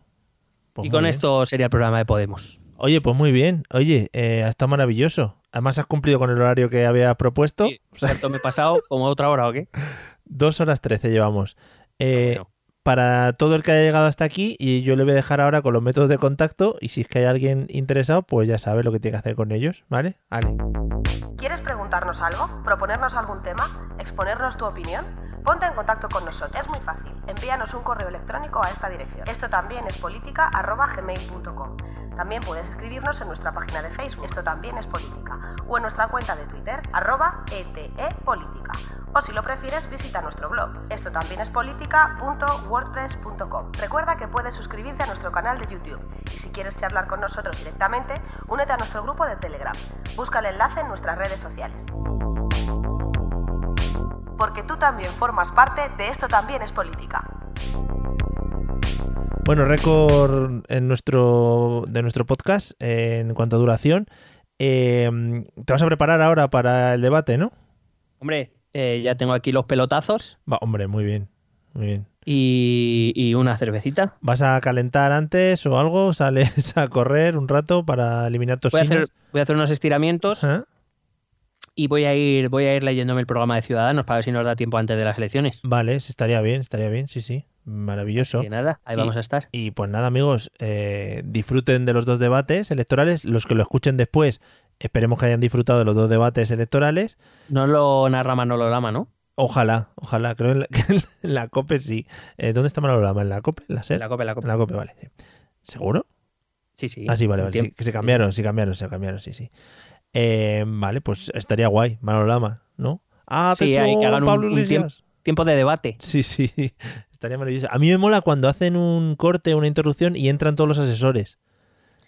Eh, bueno, en el de televisión española no sé cómo es. En el de A3 Media solo puede entrar uno. Oh, sí, qué pena, mierda. A, a ver a quién eligen, porque claro, cuando tienes varios, eh, es una responsabilidad tú como líder elegir solo a uno, porque Claro. estás señalando a tu favorito, al fin y al cabo. Y tendrían que eh, dar la posibilidad de pedir la toalla, como hacen en el tenis. Y que entrase. Claro. Ay, perdón, toalla, toalla. En fin.